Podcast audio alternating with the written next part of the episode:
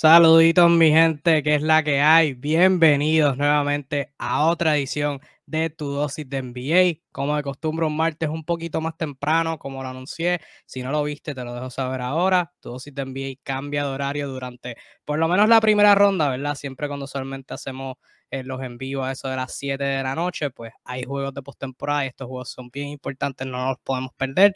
Así que vamos a estar yendo un poquito más temprano. Ahora eso, ¿verdad? De las 1 este, a las dos y media aproximadamente todos estos próximos martes en vivo. Vamos largo, vamos a hablar de todas las series, les vamos a traer el mejor análisis en español de NBA en todas las redes sociales por aquí, por NBA Discussion. Yo soy Kevin Reyes de Flash 05, como de costumbre, de anfitrión. No me acompaña José Arzuru, que no pudo estar conmigo, no, ¿verdad? Ya van como mes desde que ven al sur. El sur está bien, pero tiene un compromiso y no pudo estar conmigo. Pero en esta ocasión no voy a estar solo. Me traje no uno, dos invitados también para acompañarme en lo que, como mencioné, el mejor análisis de NBA en español. Me acompañan personas de otra página excelente de NBA y les recomiendo que la sigan. Se llama La Cueva de NBA. Así mismo, La Cueva de NBA. Me acompañan dos de los editores de esa página. Me acompaña Juan y me acompañan Xavier, como mencioné, dos editores de la página de la cueva de la NBA aquí en NBA Discussions. Xavier, Juan, ¿cómo se encuentran en esta tarde? Estamos bien, gracias a Dios. Eh, gracias por la oportunidad de, darnos eh, la, oportunidad de dar la opinión aquí. Eh, estamos ready, como bien lo dijo, nosotros venimos desde la cueva de la NBA eh, y nada, ansiosos por hablar de lo más que nos gusta. Estamos listos. Un placer por invitarnos, papá. Sabía el hashtag el ojo.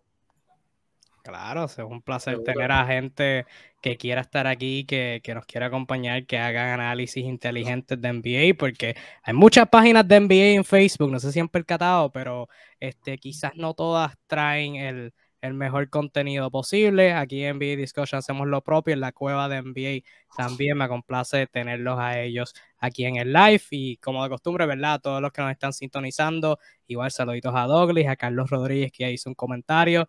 Vamos a estar hablando de todas las series. Vamos a poner un límite y voy a poner un reloj en la pantalla. Vamos a estar hablando de 15 minutos por serie, excepto Pal que quizás merecen un poquito menos porque están un poquito bastante decididas.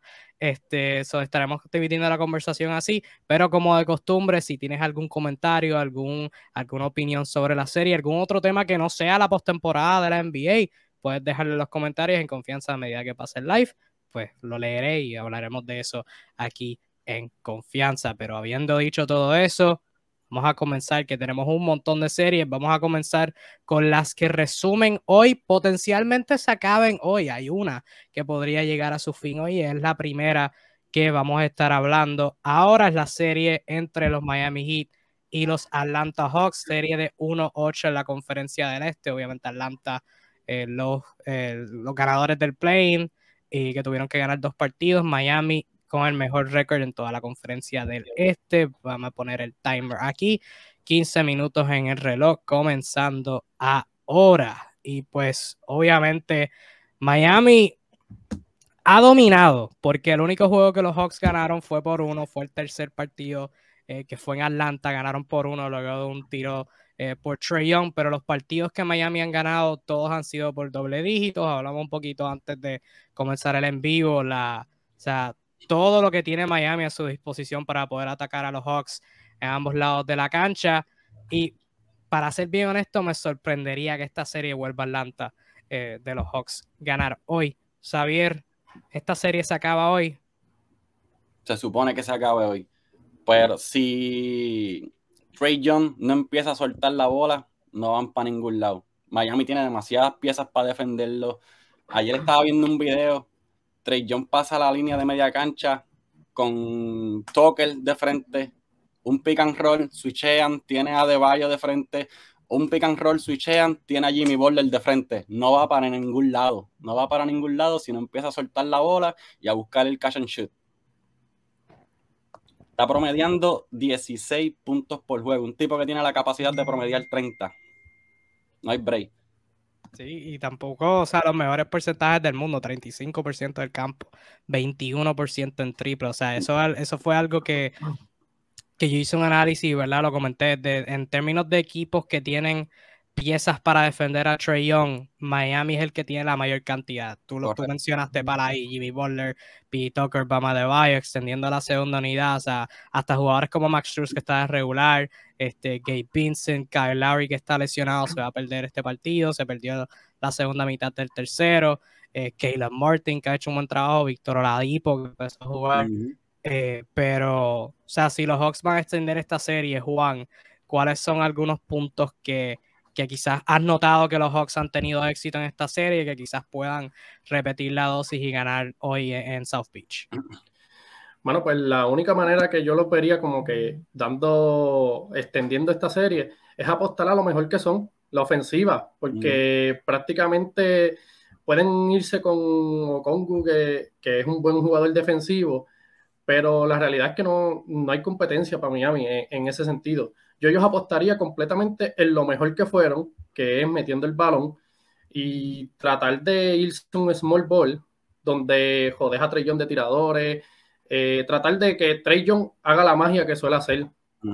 Claro está, tiene que buscar qué match son eh, preferibles, o sea, cuáles se le hacen más fácil a Trey tiene que tratar de identificar porque, o mejor dicho, no fácil, o menos malo, porque todo, o sea, como dijo, como dijo Sabi, todos los defensores ahí, o sea, eh, son élite. Él está acostumbrado a jugar one on one y pick and roll. Entonces, mm. las tiene todas para hacerlo. Pero contra Miami, en playoff, le van a hacer el ajuste, no le, van no le va a salir. Tiene que empezar a salir de la bola. Por ejemplo, como hace Curry, baja la bola, sale del balón y se va a correr. Busca el tiro en el corner, sale de un, sale de un pick de abajo hacia arriba así es como se la única manera como veo que él logra meter 30 puntos por 30 puntos y logra llevar a, a la victoria. Ahí, ahí lo que yo digo también es que ahí no hay una segunda voz creadora así consistente, porque pues el, la otra voz que tienen, pues que lo hace, pero de, manera inconsistente, a veces te lo puede hacer o no, es Bordanovic, que ha sido el, el segundo creador en este equipo, pero como, bien mencioné, los ajustes defensivos, o sea, hay mucho crédito a Miami. La defensa han sabido, como Sabi dijo, un jugador que puede promediar 30 puntos fácilmente, los han limitado a 16 puntos por juego, con varios turnovers y mal field goal. O sea, una defensa elite. Para mí, ah. sus compañeros están haciendo el trabajo. Están haciendo el trabajo porque él no está carga, él no está, él no está liderando el equipo en punto, cuando se supone que sí.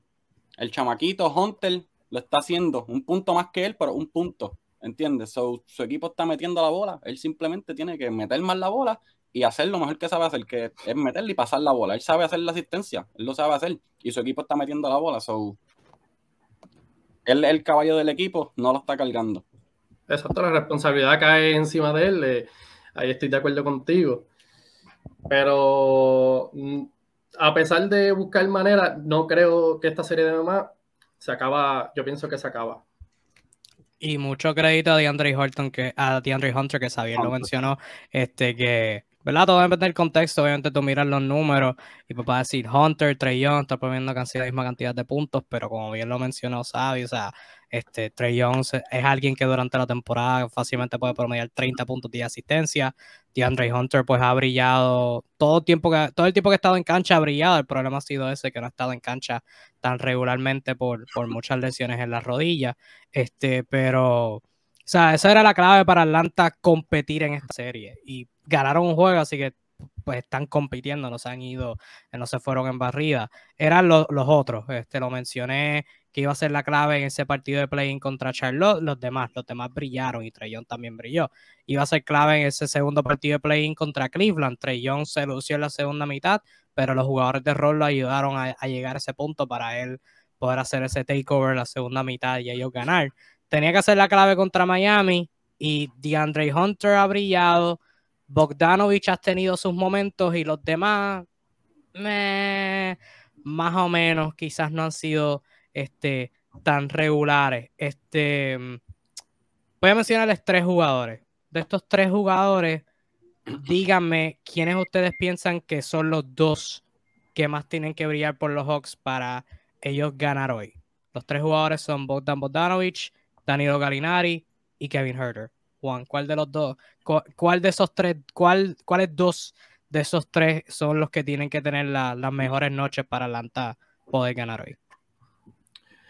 Pues yo diría eh, Kevin Herter, porque ya Bogdanovic, a pesar de que ha sido un poco inconsistente, o sea, sabemos lo que el tipo da.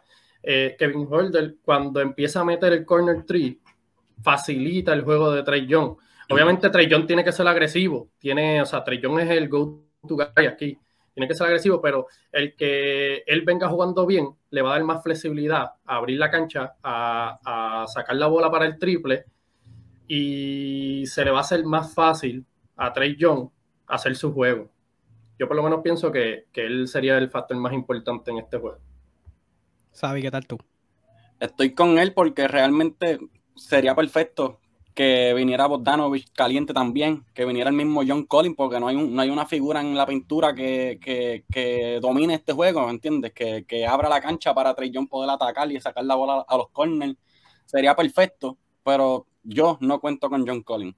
No cuento con, con un hombre grande en ese equipo, so estoy con, con Juan en que Hunter tiene que aprovechar ya que está caliente y explotar.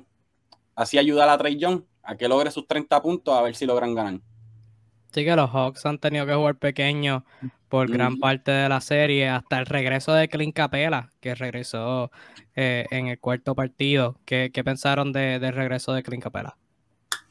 ¿Y cómo impacta esta serie? Bueno, pues Capela hace falta porque se hace falta la, presencia de la pintura, además ayuda a Trey Young.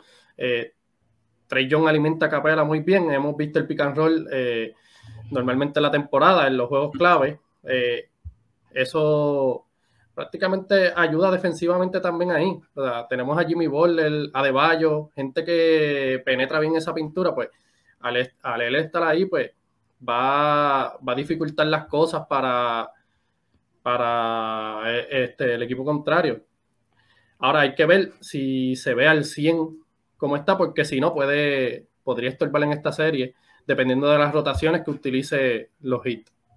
Sí, y yo creo que Capela, hasta cierto punto Collins y Galinari tienen que ser, eh, tienen que ser puntos focales de la ofensiva de los Hawks, porque lo que noté en el juego que ganaron en Atlanta y en el, los, los momentos que le han dado dificultades a Miami, en el cuarto, que el marcador se ve abierto, pero fue al final, en la segunda mitad, que fue que se abrió. Antes de eso estaba bastante cerrado. Es Atlanta atacando la pintura, porque sí, Miami puede switchar y mantener todas las acciones al frente y limitar lo que los Hawks hagan de esa manera. O sea, este, de la manera que Trey Young le abre el juego a todo el mundo, es consiguiendo un mismatch, penetrando, consiguiendo una ventaja, y ahí es o flotadora, puente aéreo, huira o pasa fuera un tirador no ha podido conseguir esas ventajas de esta serie por lo que ha mencionado, o sea, la habilidad de Miami switchar, y no es simplemente switchar por switchar, es que pueden switchar uno, como lo han mencionado, esos, buenos, esos defensores son buenos y pueden contener el balón y no permiten penetraciones, o sea, no dejan que el, que,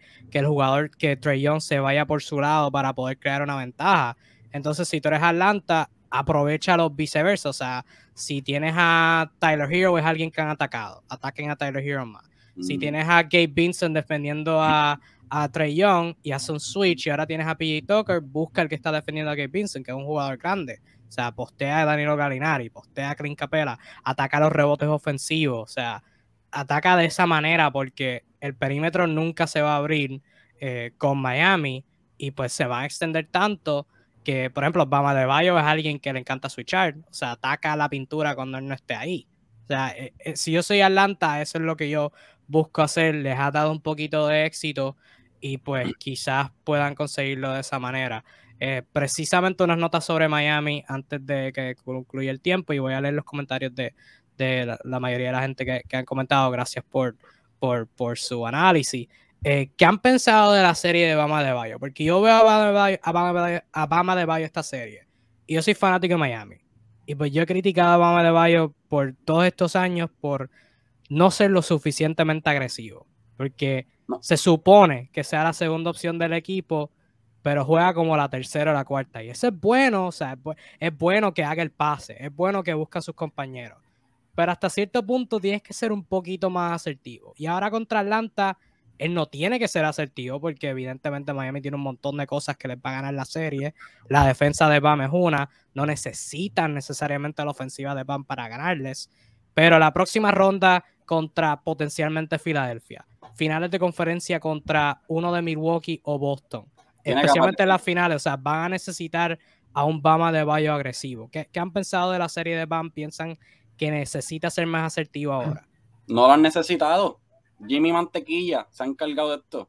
Jimmy Butler se ha encargado de esto, son no lo han necesitado, pero sí, para las próximas series tiene que aparecer obligatoriamente con el pick and roll de él. Está tirando bien el, el, la flotadora cuando, cuando hace el pick and roll si no aparece para las próximas series va a tener problemas, sí. Pero en esta serie, o sea, no puedo criticarlo porque realmente no lo han necesitado. Sí, el, no, tipo, sí. el, tipo, ya ha demostrado anteriormente que cuando lo necesitan está ahí. Sí. Más, más agresivo con la yompa. Más agresivo con la yompa. Me uh -huh. parece que, puede, que tiene una yompa muy buena que puede tirarla. Juan, y vas a decir algo. Sí, sí, eso mismo, porque prácticamente Adebayo ya nos ha enseñado el talento que tiene de esto, pero siempre hay un paso más que, que uno debe tomar. Obviamente, como dijo Xavi, esta serie pues no lo merita, él no, no necesita que sea agresivo, pero ya cuando vas para la próxima serie, te va a tocar eh, contra este Joel Embiid. Hay que ser agresivo, hay que castigar en la pintura, hay que ser, o sea, necesitamos, o sea, por lo menos necesita Miami que que él sea agresivo para así abrir diferentes oportunidades a Jimmy Butler, ya sea Lauri, ya sea. Él tiene que darle ese siguiente paso para esa serie. Si no, va, va a estar muy apretada la cosa. el problema. Sí. Y entonces, problema. última nota de mi parte. Eh, el, el, último juego de la segunda mitad, Kyle Lowry se lesionó. Obviamente lo van a necesitar saludable, pero un jugador que se benefició eh, de la salida fue Víctor Oladipo, que tuvo 23 minutos en esa segunda mitad que Juan, ¿qué te pareció los minutos de, de, Oladipo en esa segunda mitad en ambos lados de la cancha y crees que Miami podría usarlo en esta rotación de postemporada? Oladipo siempre ha sido un talento excepcional. La única cuestionante que, que hemos tenido con él es la salud. Eh, yo creo que sí, siempre ha sido una opción. Eh, se puede utilizar en diferentes tiempos de juego, eh, dependiendo, ¿verdad?, contra el rival que vayan o contra qué rotación se va a utilizar pero yo creo que, que Oladipo puede ayudar tanto en, la, el, en, el lado ofensivo como en el lado defensivo. Eh, solo es cuestión de darle la oportunidad. Sabi, ¿qué tal tú? Correcto, sí, porque Oladipo lo puede usar como un jugador, no es que el más viejo del equipo, pero lo puede usar como un jugador veterano porque él ya sabe, él ya tiene en su mente que no es el mismo Oladipo que, que estaba en Indiana allá, ¿entiendes? Que podía meter 30 puntos, so, él ya lo sabe, so, él va a usar sus piezas con más IQ, ¿entiendes? Su, su habilidad las va a usar con más IQ, so, eso es bueno, usarlo como un veterano en un equipo que no te necesita, que simplemente va a entrar a darle plus, a darle ganancia a ese equipo. Sí, no, no, no lo necesitan, es un lujo. Eso es lo que, lo que yo he dicho, sí. Eso. Concuerdo. Bueno, muchachos, esto fluyó muy bien. Los primeros 15 minutos, algo que quieran añadir sobre esta serie, el partido de hoy, algo en particular sobre Atlanta Miami.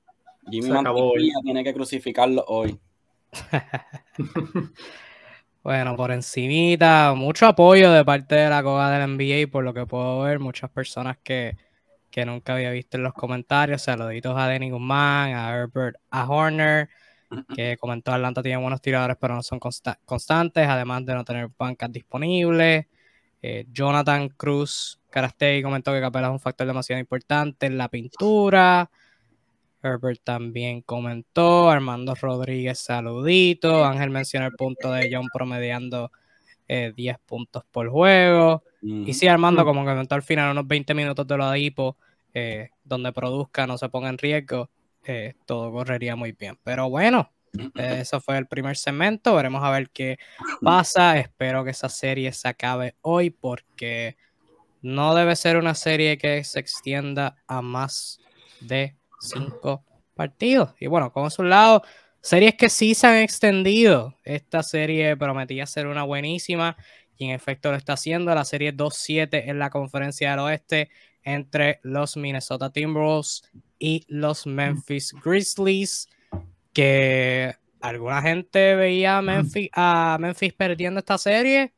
Al momento, o sea, es un 50-50, es un coin flip de lo que podría pasar. Este, mucha gente podría hacer el argumento que la serie debería estar 3 a 1 Minnesota, porque los Timberwolves tenían no una, dos ventajas de más de 20 puntos en ese tercer partido en su casa, pero votaron no una, las dos ventajas de manera increíble, inclusivamente el cuarto parcial eh, se fueron de manera horrible y terminaron cayendo.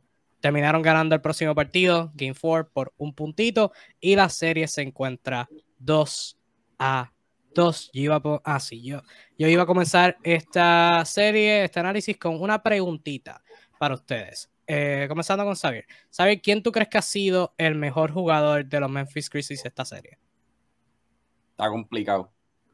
Está complicado porque yo siempre decía que era Carl Anthony Town. Pero no sé en qué juego fue que se me escrachó un poquito. Te voy a decir. Es que está bien apretado, de verdad. lo, lo que está pasando aquí es que son dos equipos.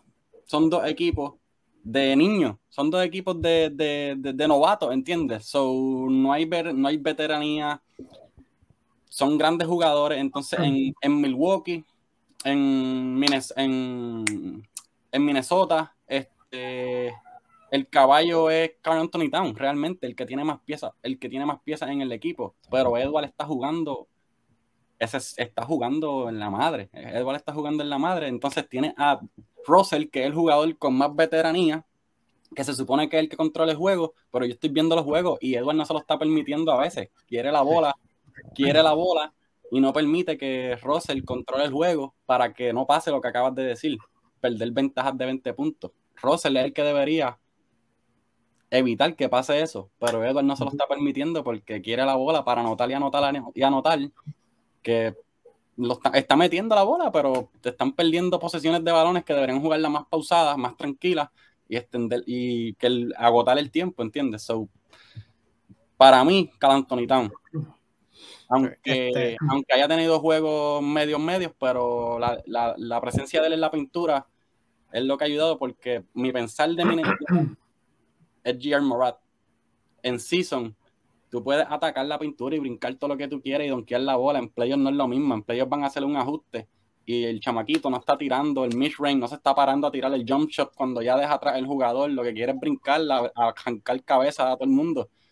Y tiene gente de frente porque en playoffs te van a salir, no importa si llegaste tarde o no, te van a salir. So.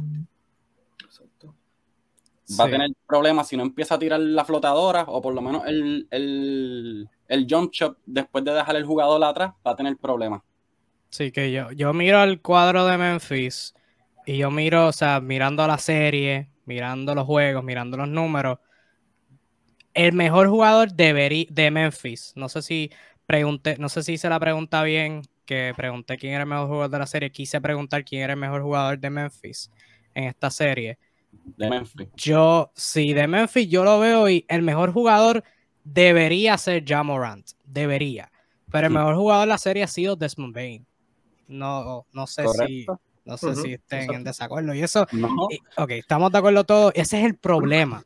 Desmond Bain no debería ser el mejor jugador de Memphis en, una serie de siete partidos. No es una falta de respeto a Desmond Bain. Desmond Bain es buenísimo, pero ya es la estrella. Ya debería ser el que debe hacer la carga.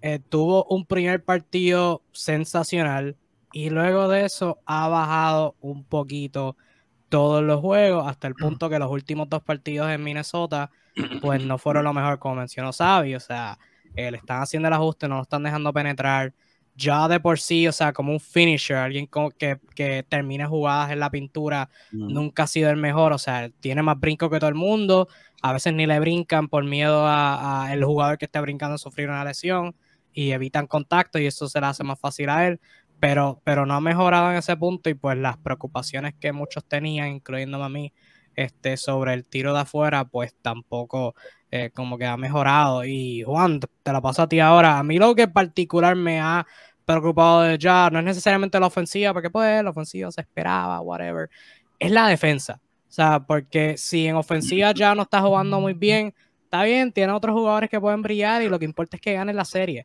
Pero en defensa, que Patrick Beverly lo está atacando a todo lo que quiera, que lo estén activamente buscando los Timberwolves en ofensiva y estén consiguiendo lo que quieran contra él, eso es lo que a mí realmente me ha preocupado.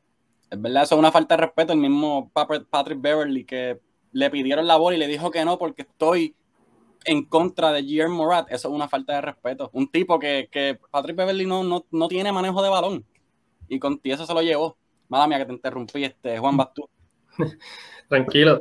Pero nada, eh, eh, es, prácticamente eso mismo. O sea, Yamoran no está teniendo la mejor serie ofensiva, que es el fuerte de él. So, también que esté en el lado defensivo siendo el hueco, o dicen, no es permitible, porque Desmond Bain, no sé, como, como muy bien mencionaron, no se supone que sea el mejor jugador en esta serie, o sea, el que, el que esté luciendo del equipo de Memphis, es Yamoran. Yamoran tiene que este, capitalizar en la defensa. Él no puede ser un hueco, porque si no, siempre va a haber un déficit. ¿Qué vas a hacer? Tú no vas a sentar a Yamorán en, en momentos clave. O sea, él tiene que poner de, eh, de su esfuerzo, él tiene que identificar, o sea, como, como Sabi dijo, falta de respeto, lo están buscando a él.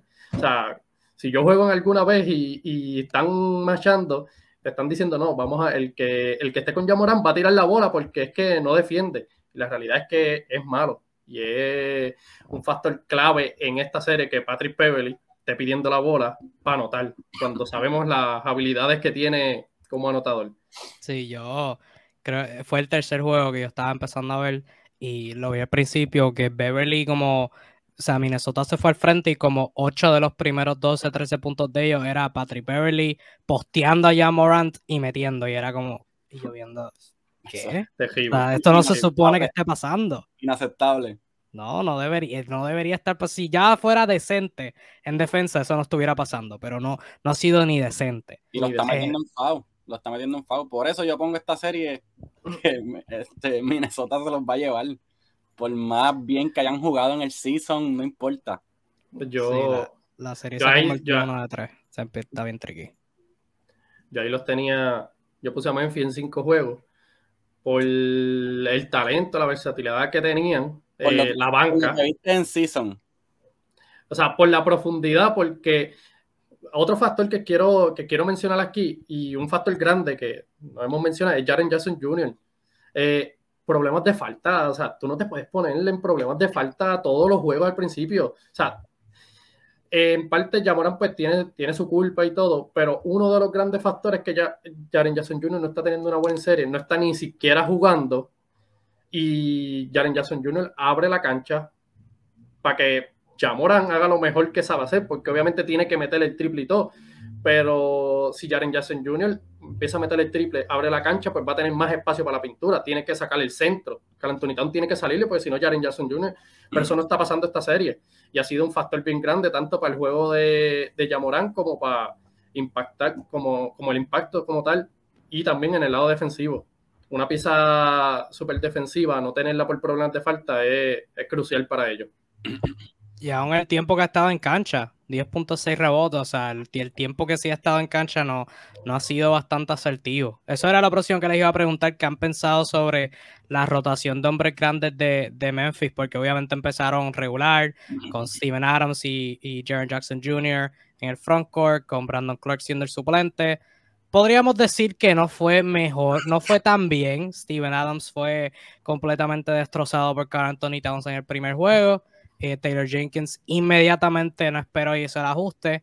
Steven Adams jugó dos minutos en ese segundo partido y luego de eso la gran parte del tiempo, excepto cuando todos los hombres grandes de Memphis estaban en problemas de falta.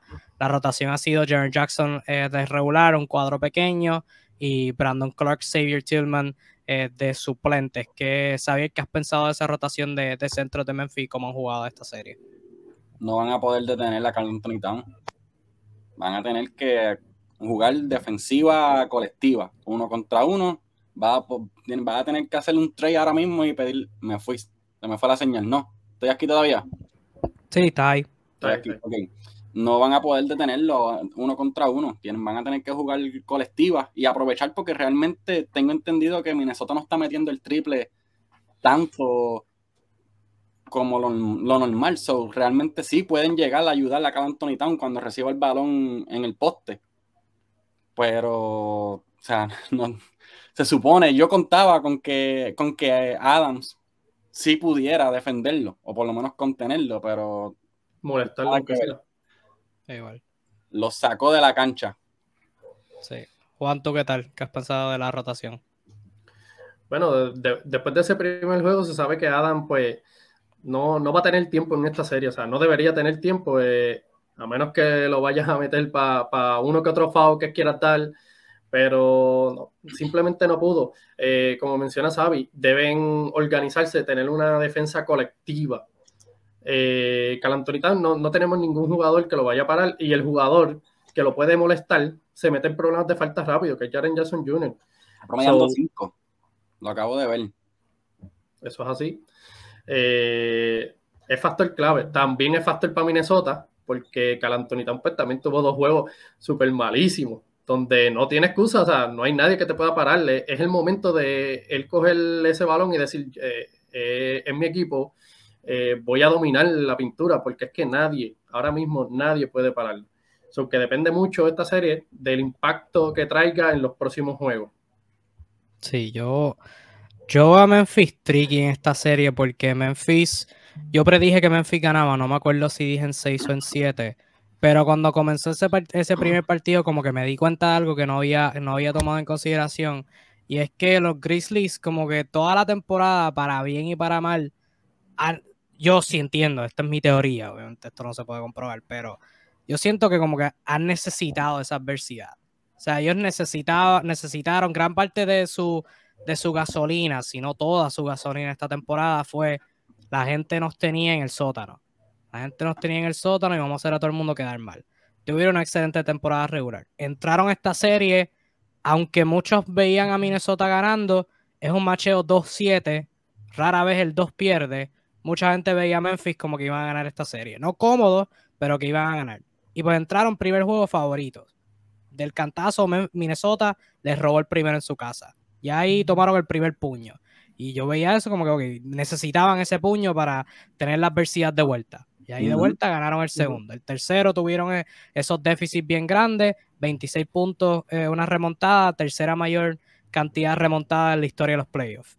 Ahora están en empate nuevamente. Yo no sé de dónde viene esa adversidad ahora, o sea, porque ahora es una serie de tres juegos el próximo que gane dos. Este, eso es como que bastante tricky. Este, ahora mismo entran al, al quinto, es en su casa, perdieron el cuarto, quizás eso sirva de motivación. Luego van a necesitar ganar en Minnesota, quizás de manera convincente, porque no, no creo, no veo esto como, como muy factible, como que continuar con esto de, de necesitar esa adversidad, pero sí concuerdo con ustedes en que van a necesitar este defensa colectiva, van a necesitar jugar este, con bastante energía. O sea, no se pueden dejar llevar por el hecho de, del talento. O sea, Jamoran no ha podido conseguir sus tiros, va a necesitar jugar con más energía. Y en particular yo lo veo desde la perspectiva de los rebotes ofensivos. En, la en esa estadística, los Grizzlies lideraron la liga en, en rebotes ofensivos esta temporada, promediaron 14 por juego. Datos interesantes. Los dos juegos que Minnesota, Minnesota, que Minnesota perdió, que Memphis ganó, eh, los Grizzlies tuvieron 14 y 13 rebotes ofensivos. Fue el segundo partido que tuvieron 14 y en el tercer juego que tuvieron 13. En los dos juegos que Memphis ha perdido, el primero tuvieron 8 rebotes ofensivos nada más, en el cuarto tuvieron 6 nada más. O sea que los dos juegos que ganaron tuvieron más de, más de 10 rebotes ofensivos, en los dos juegos que perdieron menos de 10 rebotes ofensivos. Esa es la estadística clave. clave. atacar a Carl Anthony Towns en los rebotes, porque Carl Anthony Towns ha tenido una buena serie, pero siento que en muchos puntos como que se frustra demasiado y pues en los playoffs, o sea, obviamente no todos los pitos van a ir de tu lado, pero siento que como que demasiadas veces se ha frustrado y ya se ha puesto como que jugar demasiado agresivo, o sea, no como que hacer el ajuste a como están pitando. Y pues Memphis quizás lo pueda coger por esa vía, jugando al agresivo, atacando en los rebotes, son cuerpos pequeños que pueden como que correr 3, 4 a la vez y atacar de esa manera. O sea que van a necesitar eso, van a necesitar conseguir esa segunda oportunidad porque si no están metiendo los tiros en la primera oportunidad, simplemente tira más. O sea, si no están metiendo, si, si de 30 tiros estás metiendo 15, tira 50, que puedes, meter más. Como que hay, la clave. Pero nada, algo más que quieran añadir sobre esta serie, eh, alguna observación. Ya Xavier dijo y aquí se lo recetó los, los comentarios Ángel Rivera, palabras fuertes, tienes a Minnesota ganando dos de los próximos tres. Eso queda grabado. sí, queda grabado. Son de 27, 27 puntos fue que promedió Morat en el season, ¿verdad? 27 puntos. Sí, sí. De 27 a 20 un, y no puedes, tú no puedes pedirle a, que vengan los otros jugadores cuando ya te tenían a ti como la cara del equipo, como que me estás cargando, yo voy a poner mi parte, mi granito de arena, ahora que sea al revés, a que entonces tú vas a poner el arena y yo tengo que cargarte, entonces eso no va a pasar así de la nada, ¿entiendes? por eso es que están teniendo problemas, vinieron crecidos del season porque jugaron brutal, jugaron bien, hay que dársela. Pero ya esto es borrón y cuenta nueva, estamos en playoff. Ajuste y se fue a pique pero terminamos porque se acabó el tiempo, ¿verdad? Sí, sí, sí. Juan, no sé si iba a decir algo que te como con la Sí, yo, yo creo que si Yamorán vuelve a coger ese rol de, de ser esa, ese jugador agresivo, porque ha repartido, no ha repartido mal el juego. La cuestión es que necesitan que él anote. necesitan que él sea eh, la cara ofensiva, que Desmond Bain no tenga que cargarlos ofensivamente. Yo digo que si Yamorán entra a esta serie ahora y da, vuelve a ser, o sea, vuelve a estar agresivo, a lo mejor que a organizar el juego y Jaren Jackson Jr. no, no se mete en problemas de falta en estos juegos, pues yo entiendo que Memphis va a ganar la serie. Ah, veremos a ver. La serie se convierte en mejor de tres. Ese partido, ese quinto partido, bien importante, es hoy a las siete y media. No mencioné el de Atlanta Miami, es a las 7. Así que esos dos juegos, bueno, quizás el de Miami no, no lo no lo veo estando tan interesante. Creo que Miami va a ganar cómodo, pero ese segundo Minnesota Memphis va a estar bien interesante. Y aquí una serie, y esto con esto concluimos los juegos de hoy. Una serie que lo, estábamos hablando eh, antes de irnos en vivo, estamos todos de acuerdo. No esperábamos que fuera tan interesante, pero ha terminado siendo más interesante de lo que esperábamos. Es el 1-8 en la conferencia del oeste. Phoenix Suns, New Orleans Pelicans. Y ya tengo todo listo. Vamos a empezar el timer. Yo eh, lo escribí en el análisis en, estas, eh, en la página, hice un análisis de toda la serie. Yo no veía como New Orleans ganaba un partido. Yo no veía como New Orleans hacía, hacía un juego de esta serie cerrada. Y en efecto, ese primer partido fue dominante de parte de los Suns. Esa primera mitad en donde dominaron a los Pelicans en todo aspecto baloncelístico posible yo vi, eh, y yo vi esa primera mitad, era como que, ok, ya, ¿por, ¿por, qué seguimos jugando? Vamos a parar la serie aquí, Sons barrida, vámonos, vamos a descansarlo. Pero crédito a los Pelicans, batallaron al final de ese juego, se robaron uno en Phoenix, de la nada Devin Booker está fuera por el hamstring, tienen dos partidos cerrados en New Orleans, el cuarto cerrado hasta el final, donde los Pelicans terminaron saliendo por la puerta ancha. Dominaron la segunda mitad 69 a 52 con la energía de la banca, la energía de, la fanaticada. Brandon Ingram demostrando ser una estrella en la liga. Y de la nada esta serie está 2 a 2. Juan, ¿qué, ha pasado para, los, para que los Pelicans hayan hecho esta serie contra el equipo con mejor récord en toda la NBA? No cualquier equipo, este es el mejor equipo en toda la NBA. ¿Cómo, el, cómo los Pelicans, un equipo de playing, ha hecho esto interesante, tú pensar? Mano, pues para comenzar, los ajustes que han hecho defensivamente, se ha visto presión a Chris Paul, le pregúntale a, Jones y a Alvarado, que han estado ahí no dejándolo respirar, o sea, identificaron que Devin Booker no iba a estar, o sea, salió por la lesión, hay que presionar a la mente ahí. Es Chris Paul. Chris Paul, Chris Paul reparte el juego. Chris Paul, al no estar Booker, se necesita que Chris Paul meta la bola. Pues vamos a centrarnos en Chris Paul. Eh, mucho crédito también al dirigente de Pelican, que ha sabido identificar todas esas cosas. Eh, mucho crédito a Brandon Ingram, que yo en algún momento le puse muchas cuestionantes, pero de verdad que ha demostrado que puede eh, cargar un equipo junto a McCollum ofensivamente ha, dicho presente en todo momento. Eh, por parte de, Son, tienen que organizarse en esa defensa. No, no se ve el equipo que solíamos ver en la defensa. Han permitido demasiados canastos fáciles. Eh, noté en el juego también, en el último juego, que perdón, fue mucha frustración. Se veía el equipo frustrado, lo, sacaron de cancha y parte fue por los ajustes defensivos que hicieron a Chris Paul. O sea, eh, Fineson tiene, Chris Paul tiene que venir a meter la bola porque eh, hace falta ofensiva ahí y tienen que organizarse en la defensa. Veremos a ver qué, qué ajuste Monty Williams vendrá en este juego. Sí, yo te voy a ser bien honesto. Yo vi esos primeros dos juegos y yo, en mi mente, yo no veía muchos buenos minutos para, para José Alvarado en esta serie. O sea, por lo menos al principio, o sea, no tiene la altura, no tiene el físico y Chris Paul estaba consiguiendo lo que le, lo que le daba la gana. O sea, sí, Alvarado estaba presionando, pero como que no estaba ahí. O sea, estaba ahí, pero no estaba ahí. Chris Paul estaba como que era consiguiendo lo que le diera la gana, hacían switch, conseguía un mismatch, en el pick and roll conseguía una ventaja y o sea, una vez Chris Paul tenga el espacio abierto a media distancia, puede hacer lo que le dé la gana, pero me convenció, especialmente ese último juego.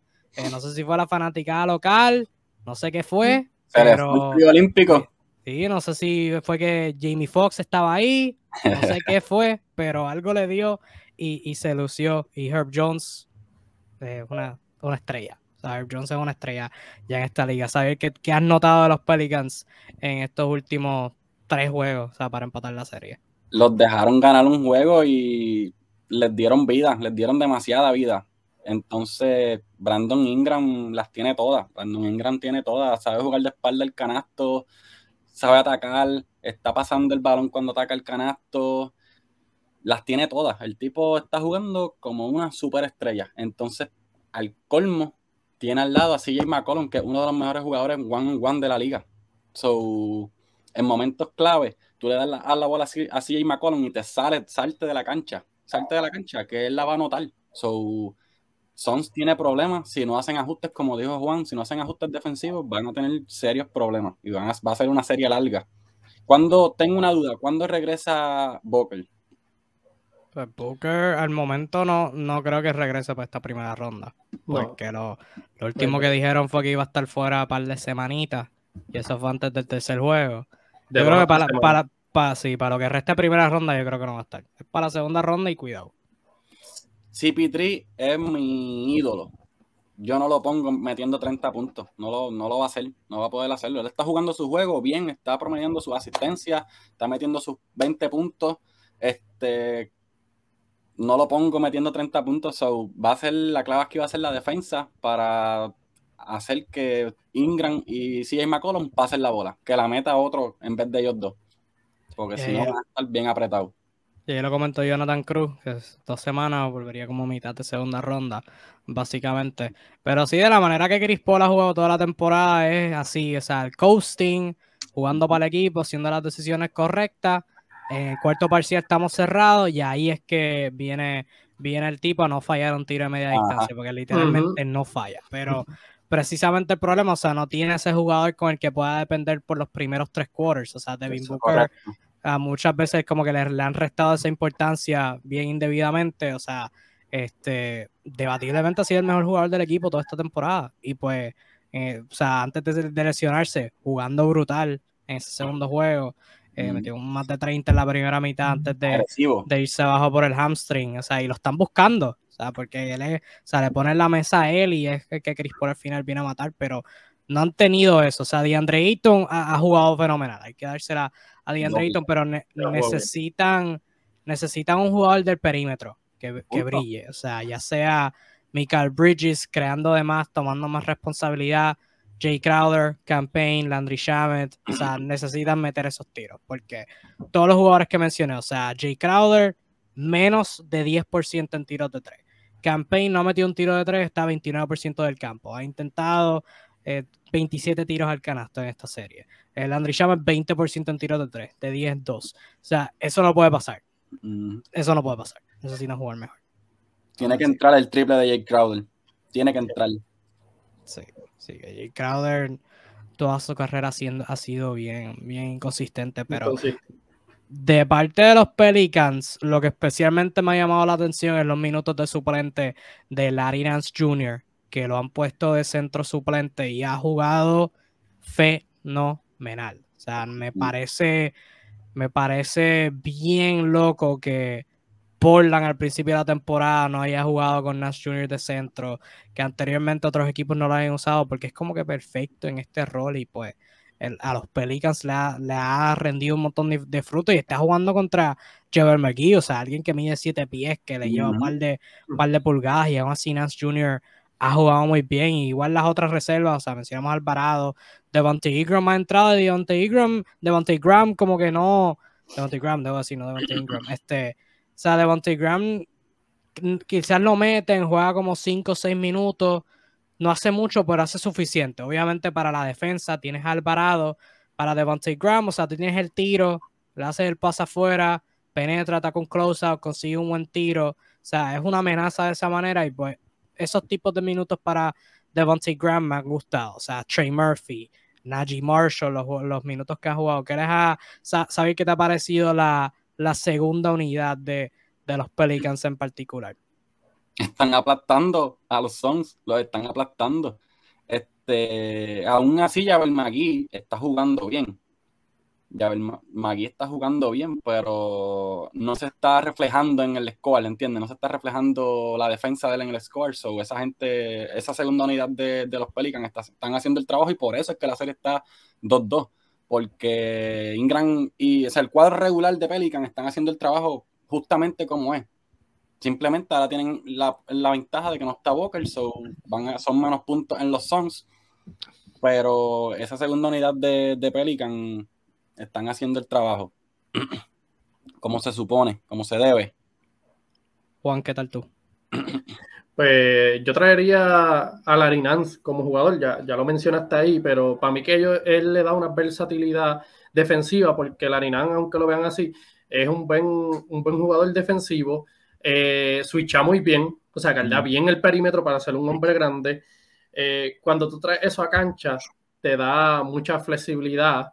Sea, pueden descansar dichos jugadores porque es que carga mucho eh, en la defensa, impacta de, manera eficiente.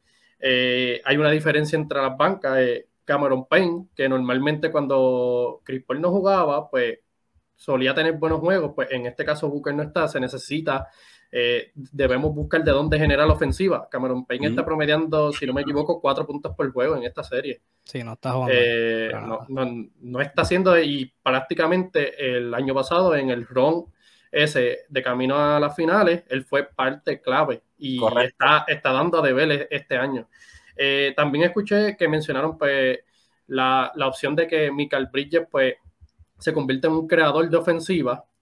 Eh, él tiene que darle un siguiente paso porque se necesita. Eh, no, era su rol, pero al no estar Devin Booker, él tiene que generar la ofensiva. Eh, Chris Paul, como mencionaste, no es, su estilo de juego. Eh, la, ventaja de tener a Booker era eso, que yo tengo, yo mis, primeros cuartos voy a repartir el juego, yo no me voy a jorar. Vamos a dejar que, que Booker lidie con esto y en el cuarto cuarto pues yo tomo la rienda o sea, él, administraba bien su energía, pero al no estar Booker ya eso se acabó. Entonces necesitamos que gente como Cameron Payne, gente como Michael Bridges, Ayton lo está haciendo súper bien. Eh, Crowder. definitivamente. Lo que pasa es que como yo normalmente lo veo inconsistentemente, pues no estoy tan sorprendido, pero tiene que, tiene que, empezar a meter la bola para, para, para darle el siguiente paso en esta serie meter la bola y tirar, porque hubo una jugada que, que doblaron a Chris Paul los Pelicans desde la esquina, se tiraron una rotación bien estrambólica con, o sea, si McCollum estaba defendiendo a Chris Paul y Alvarado estaba en la esquina contra Crowder, hicieron un switch como que en medio de la jugada y McCollum tenía que correr del perímetro a la esquina a Jay Crowder y Crowder estaba solo por como un segundo y no la tiró. Y como que esos son tiros que, que tiene que tomar y ser asertivo, obviamente, pues importante anotarla, claro está. Eso sí, o sea, ese partido es hoy a las 10 de la noche, sí, a las 10 en punto de la noche. Eh, si yo soy los Pelicans, me, preocupa Chris Paul, porque Chris Paul es un psicópata. Chris Paul es, Chris Paul le, encanta esto y, siento que esa, eh, esa, o sea, si yo soy Chris Paul, yo veo lo que los Pelicans me hicieron en ese cuarto parcial, o sea, Alvarado, la, la jugada que lo forzó los ocho segundos, que no, no sé ni cómo, o sea, Chris Paul, cogió a Chris Paul con esa, con esa jugada y luego con la del robo, que yo creo que fue el segundo juego que en una Alvarado estaba haciendo esa, como que seteando el movimiento, estaba parado en una esquina y Chris Paul lo vio y le enseña, no, mira, vete para allá, vete para allá. Y él hizo eso y yo dije, Alvarado nunca lo va a coger. Y lo cogió. Lo cogió con la presión. Lo cogió con la presión del juego de que estoy perdiendo, esto está pegado y yo no me esperaba esto, ¿entiendes? So, estoy concentrado en tratar de que tengo que meter la bola yo, más tengo que controlar el juego yo. Pero es como tú dices, si Pitri se supone que venga hoy a, hacer los cantos, pero va a estar difícil. Sí, y sumando todo eso, más eh, hubo una jugada que Chris Paul estaba tratando de ayudar a Herb Jones a pararse y él le pichó la mano. O sea, yo, yo veo a Chris Paul y es como que, ok, está bien, ahora me voy a lucir yo. Yo creo, creo que, que Chris Paul se va a lucir hoy. Creo que va a tener un juegazo de esos como que un statement game que esa que las superestrellas como él tienen de vez en cuando Creo, creo, que, creo que va a tener uno hoy. Ya si, si ganan después de sexto, potencialmente séptimo, no sé. Pero hoy en Phoenix, en su casa, eh, creo, creo, que, creo que Chris Paul se va a lucir hoy. Yo creo que John se va a arrepentir de, no haberle estrechado la mano. De no haberle dado la mano. Sí, va a tener una noche larga, va a tener una noche larga. Pero nada. Sí, ese jueguito hoy va a estar bueno con la serie 2 a 2. Yo todavía tengo a Phoenix ganando. Creo que son demasiado buenos como para no ganar esta serie. Crédito a los Pelicans porque no los veía haciendo esto tan reñido. Pero como quiera tengo, tengo los Suns ganando. ¿Ustedes qué tal? Yo lo tengo también ganando. la, diferencia de, talento y profundidad, pues Chris Paul en el último juego, cuatro puntos, no, eso no va a volver a pasar. No, Chris Paul los viene a matar hoy, pero por culpa de, la lesión de Booker, va, creo que va a ser una serie larga, porque o sea, no veo como. Si Pitri puede venir hoy y meter 30 y ganar el juego, puede, lo puede hacer sencillo, pero no creo que lo pueda hacer por tres juegos consecutivos, ¿entiendes? va a ser una serie larga. A mí lo que me preocupa, sinceramente, no, no es más esta serie, es que se supone que tú entras en primer lugar para descansar y ahora mismo Chris Paul no está descansando. Ah, Chris Paul, especialmente Chris Paul, tú lo que quieres es que tenerle lo, más sanito posible para zumbarlo a, los equipos contendores. Pero esto, esto le ha costado mucha energía y en, series más arriba, pues le puede costar demasiado. Ah, mucho crédito a los Pelicans, han mostrado más batalla de lo que yo, yo predecía. mucho crédito a ellos. Este, vamos a hablar de Boston y Brooklyn ya mismito. Ya mismito hablaremos de ello, que como lo mencionaron ahorita en los comentarios, este, los dos sacaron sus camisetas de los Celtics a, a lucir, la sacaron de show hoy a celebrar. Este, pero antes de vamos a hablar brevemente de las dos series que todavía siguen en progreso. Siguen en progreso, no sé cómo. Honestamente, si me preguntas, no sé cómo siguen en progreso, pero no creo que vamos a estar los 15 minutos completos eh, con ambas. Eh, por lo menos con esta primera de seguro, hablando sobre la serie 5-4 en el oeste, entre los Utah Jazz y los Dallas Mavericks. Esta serie se supone que se acabará ayer. Yo no sé cómo Utah sobrevivió ese cuarto partido. Ganaron por uno, sigue 99 el, regreso de, de Luka Doncic. Ayer perdieron vía paliza. Eh, o sea, tú, tú miras la serie y ha sido cerrada todos los juegos han sido cerrados, salvo el último, que es el único, créanlo no es el único que se ha acabado por más de doble dígitos. Los demás han sido cerrados, con Dallas ganando 3, Utah ganando 2, que fue el cuarto de la serie, y el primero que lo ganaron sin Lucas, y después de eso se han desplomado. Em, bueno, yo quiero acabar esto. Yo quiero, yo quiero que esto se acabe. Yo quiero que esta serie se acabe ya. Este, Dallas con el driving kick han conseguido lo que les da la gana. O sea, Utah con Gobert es un excelente defensor de la pintura. El problema es que todo el tiempo tiene alguien atacándole la pintura porque Utah no tiene buena defensa en perímetro. O sea, lo hablamos con Miami. Tienen buenos defensores, pueden hacer switch, pero mantienen el balón al frente. Utah tiene decentes defensores, que pueden hacer switch en ocasiones, pero por la madre mía no pueden detener el balón al frente. O sea, cada rato el jugador, pum, se le está yendo por el lado. O sea, Luca en dos partidos ha sido sensacional. Jalen Bronson se lució. Spencer Dinwiddie se lució.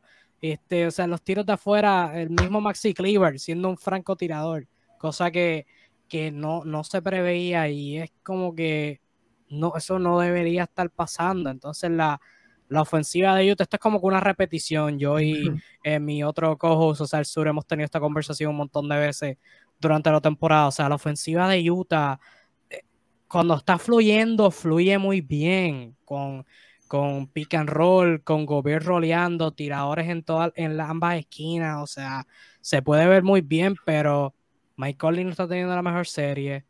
Entonces tienes a jugadores como Boyan Bogdanovich y Jordan Clarkson que en ocasiones empiezan a forzar tiros. Donovan Mitchell ni se diga que está promoviendo 26 puntos en la serie, pero 37% de campo, 19% en tiros de 3, y la gente lo mira es como que, ah, está promoviendo 26 puntos, así es el único que está brillando en Utah. No, no, no y no. Eh, o sea, nadie aquí ha tenido una buena serie, una buena serie. No sé cómo han ganado dos juegos. Milagro. Esto es, es horrible. O sea, esta serie es 3-2 esta serie no se siente 3-2, esta serie se siente como que si ya se hubiera acabado y si Utah fuerza un séptimo juego me voy a encabronar bien brutal porque esta serie no merece ir a siete juegos. Esta serie no merece un análisis más mío. Ustedes muchachos que son los invitados, los dejo que se luzcan. Yo no vi, yo no tuve la oportunidad de ver el juego anterior. Sé que Luca Doncic se lució, hizo lo suyo. Pero el juego anterior yo vi que Donovan Mitchell encontró a Rudy Gobert esa es la clave. Si lo sigue encontrando, está metiendo los 26 puntos. o sé que tiene field goal, correcto. Están jugando malo, está jugando malo. Pero si lo encuentra, como lo hizo en el juego, en el juego antipasado, la serie se va a alargar. Pero Luca Doncic, es que yo no, yo no puedo defender a Luca Doncic. De verdad, a mí Luca Doncic no, no, me gusta. Sencillamente no, no me gusta. Fuerza demasiado todo. Ganó ese juego último porque vino Michael Jordan, tenía Michael Jordan por dentro, so, pero yo no creo que pueda ganar la serie así. Yo no puedo que, pueda ganar la serie así porque tiene, tiene que involucrar más a su, a su equipo, tiene que involucrar más a su equipo porque esa gente estaba ganando bien sin él. No es que sea mejor el equipo sin él, pero si mete su pelotita e involucra más a sus jugadores, la serie se acaba rápido, sencillo. Pero ahí está el problema entre Donovan Mitchell logró encontrar a Rudy Gobert porque se estaba comiendo la bola. Por eso es que tiene mal field goal, porque está forzando los tiros.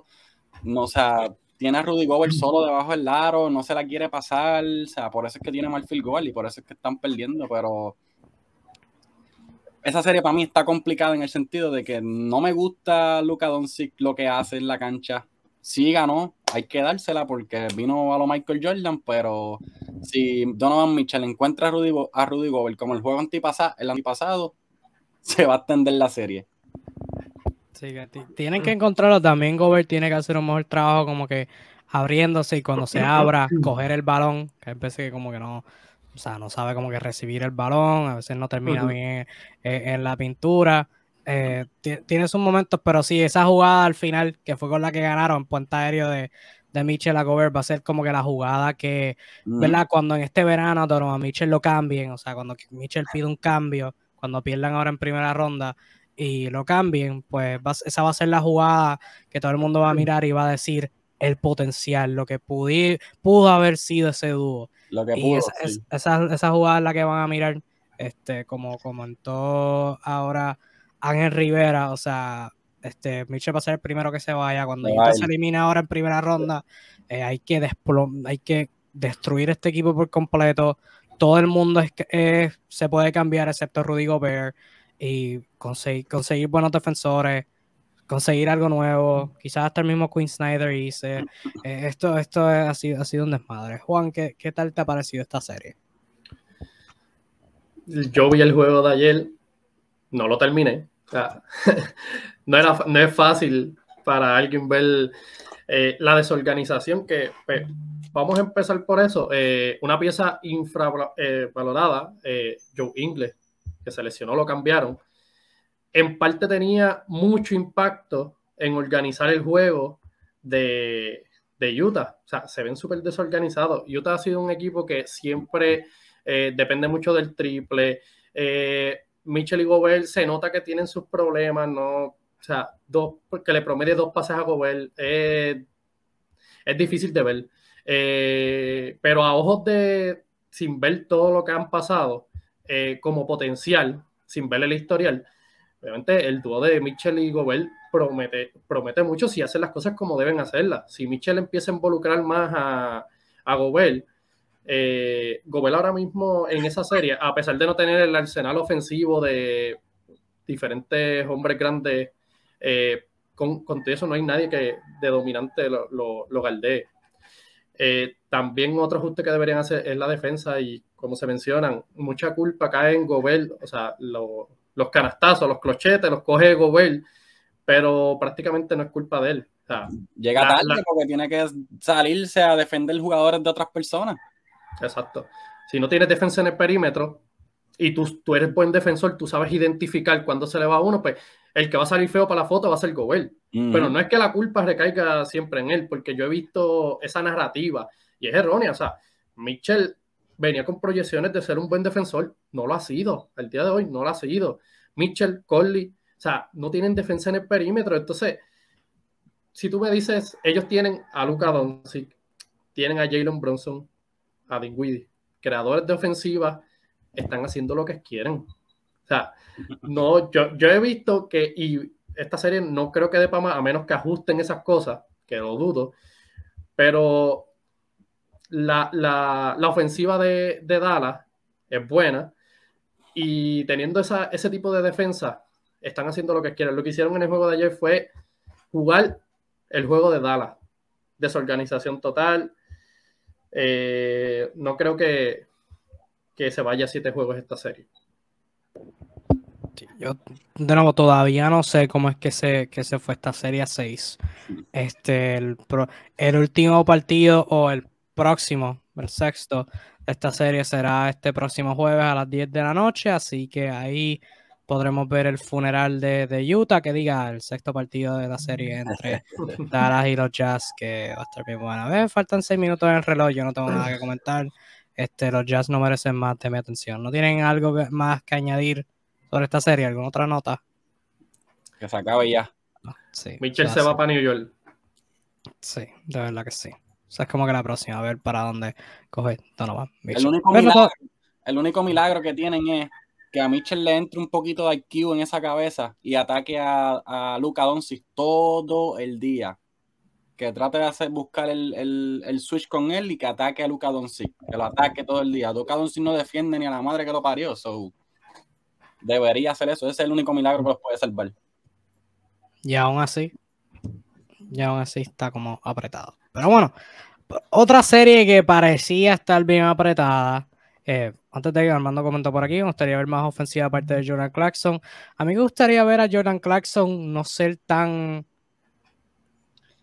Ah, no sé, no, sé cómo decirlo. No, no forzar todo. Me gustaría ver a Jordan Clarkson no forzar. Él, desbloqueó habilidades, desbloqueó habilidades y está, está emocionado. Cualquiera lo estaría. So, bueno, pero lleva emocionado como desde 2017. o sea, o sea, bro, él lleva emocionado cinco años corridos. O que es verdad, fuerza, mucho. Debería dejar que, fluya más el juego. Obviamente también entiendo por qué fuerza, porque el movimiento de balón de, Utah pues no es el más lindo del mundo. Tiene que aprovechar cuando la tiene en la mano. Sí, también. Mitchell, dame la bola y ver qué hace Mitchell. Sí, de verdad que sí. Pero bueno, la, la serie 5-4 al otro lado de la conferencia en el este, entre los Toronto Raptors y los Philadelphia 76ers. Los primeros tres partidos pintaba la serie como que iba a ser bastante fácil Filadelfia, obviamente al principio, antes de comenzar la serie, debo decir, eh, mucha gente veía como que a Toronto bastante complicado para Filadelfia. Yo, está en la página, en análisis escrito, eso no lo voy a borrar, predije que Toronto ganaba seis partidos. Porque, o sea, la, la, altura de Toronto la veía como demasiada para Filadelfia poder este, contrarrestar. La ofensiva de Toronto eran otros 20 pesos, pero la defensa por lo menos la veía bastante complicada para los, los 76ers poder este, aprovechar. Los tres partidos, los primeros tres partidos me hicieron quedar bien mal, pero Filadelfia no ha cerrado. Perdieron el cuarto juego en Toronto. Ok, está bien, era en casa de Toronto, tenían que ganar uno, estaban sin Matisse Tybalt, pero perdieron ayer en su casa por 15. James Harden no tuvo el mejor juego del mundo. Joel Embiid está con un dedo con, unos ligamentos este, fracturados, va a necesitar cirugía al final de, su temporada cuando sea que, sea eso. Está 3 a 2, volvemos a Toronto. Matisse Table no va a estar, no puede estar en los juegos que son en Canadá. Este, los 76ers tienen a un dirigente sumamente talentoso en Glenn Doc Rivers, que es el único en la historia que ha votado dos ventajas 3 a 1. Si no, si mal no recuerdo, son dos o tres. El, el, hecho que haya perdido la cuenta es sumamente preocupante en sí. Y, ¿verdad? Ningún equipo ha votado una ventaja de 3 a 0 en la historia del NBA. Pero eh, los 76ers están medios apretados. Han perdido dos partidos corridos. Juan, ¿qué has notado del éxito de los Raptors en estos últimos dos juegos?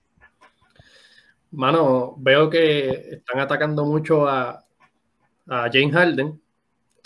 Tiene que. James Harden está haciendo un huequito ahí. Prácticamente también a Tobias Harry, que no, no son exactamente los jugadores defensivos que, uno piensa tener, pero están identificando eso.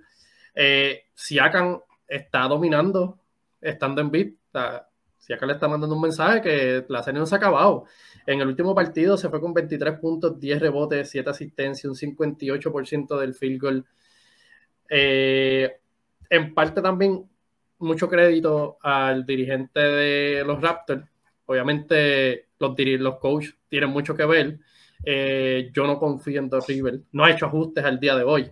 No creo que vaya a ser. Yo creo que la gente en Filadelfia todavía está mirando a ver como que, ah, ¿cuándo, ¿cuándo, vas a empezar a hacer ajustes? Porque la serie ya, ya van para Toronto. Eh, yo dudo, o sea, es difícil que por el nivel de talento que tiene Filadelfia, eh, que no puedan ganar esta serie, pero ojo, dos River, tienen a dos River, tienen dos factores, tienen a dos River y tienen a Jay Handler, que esta serie OJ Anunobi ha promediado más puntos que él. Eh, no sé, si Harden no, no despierta de, de, ese limbo y dos River no empieza a hacer ajustes, la cosa se podría poner fea. Oye, no me había fijado, ¿verdad? Oye, no he visto promediando un punto más que James Harden. No me, había, fijado, es cierto. Pero es que ayer, era el juego. O sea, ayer era el juego que Philadelphia tenía que ganar. Tenían que cerrarlo en su casa, evitar esta narrativa de Doc River, de James Harden, cerrar, vámonos a esperar a Miami cuando les dé la gana cerrar a Atlanta. Ahora vuelven a Toronto y están en Toronto, que ya uno no tienen a Tybalt, que no, no está vacunado y pues pierden un defensor bien importante que, ¿verdad? Toronto tiene, quizás no, como acaba de mencionar Juan, no tienen el mayor talento en ofensiva, pero tienen un montón de altura. O sea, si Siakam, Scotty Barnes o Giannobi, Gary Trent Jr., quizás el más pequeño y Gary Trent Jr. es bastante alto para alguien de su posición. Sabes que Tybalt, brazos largos, altura, no tienen eso. Van a tener que depender de Danny Green y Tobias Harris que no es como que la mejor apuesta, especialmente Danny Green a, la edad que él tiene. Eh, y están en Toronto, que a través de la, de, la pasada década es uno de los ambientes más difíciles para ganar en postemporada con este, el Jurassic Park, como le dicen allá en, en, su cancha. Pero, este, o sea, también complicado. Este, ¿Sabía algo que tengan que añadir sobre lo que has visto de, de Toronto en estos últimos dos juegos para ellos ganar? No, de Toronto, de Toronto maravilla, pero de Filadelfia bochorno, de verdad que me da bochorno, no sabría ni qué decir. Y, no, y yo no confío tampoco, como dicen esta gente, en, en, en Doc River, ni menos, mucho menos en James Harden. James Harden, yo no sé qué le pasa a él por la cabeza. Lo único que sí digo es que yo no creo que Joel Embiid se deje. Todo va a depender de lo que le pase, cómo se sienta con el dedo. Pero Joel Embiid tiene mucho corazón, tiene corazón y lo ha demostrado, ha perdido siempre, eso es cierto, pero tiene corazón y él va a luchar hasta que hasta que él, hasta que diga cero el reloj, ¿entiendes? Pero él tiene las piezas, tiene las habilidades, yo no creo que Toronto le gane la serie, pero se las van a ver bien feas, se las van a ver bien feas, porque Harden no está, no, Harden está desaparecido prácticamente, está, está haciendo nueve asistencias, si no me equivoco, nueve asistencias y 19 puntos, son, son buenos números, pero no es lo que él puede dar. Sí, para alguien de su calibre tiene que ser más, tiene que ser más que eso. Pero, ¿qué, o sea, ¿qué es lo que está pasando con Harden? Porque, o sea, yo, yo, yo miraba el, macheo antes de empezar la serie y yo lo veía como la altura. O sea, yo veía como que, ah, Toronto puede switchar a un jugador alto contra él, ya sea Nenobi, sea Trent Jr., sea este Scotty, eh, eh, desde la banca Chua, Boucher. O sea, pueden switchar a alguien alto, obligarlo a tomar los step back este, de tres y que los meta por encima de esos brazos largos. Buena suerte. Pero a través de la serie, especialmente el último juego, pues mucha gente ha resaltado la, agresividad. Este, Joel Embiid fue como que lo más que me llamó la atención. Joel Embiid en la conferencia de prensa luego del último juego dijo que eh, James Harden tenía que ser más agresivo y que era Doc Rivers que tenía, o sea, dijo el dirigente, no dijo el nombre, pero ¿quién es el dirigente? Que tenía que hacer un mejor trabajo en involucrarlo. O sea que...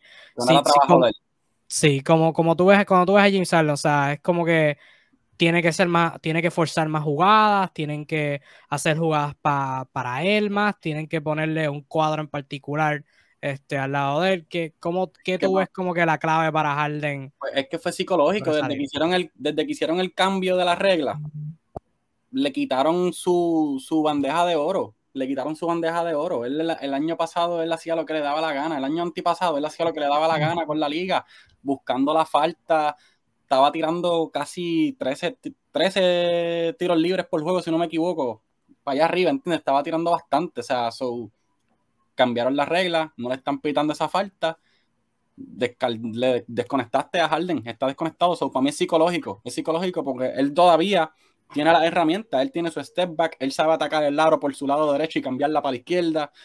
Él sabe hacerlo todo. Yo no creo que sea por culpa de que tiene un tipo alto al frente de él. Él, sabe, él puede llevarse un tipo alto al frente de él todas las noches. Él lo, ha demostrado, pero él se recargaba mucho con su, con su movimiento al buscar el foul.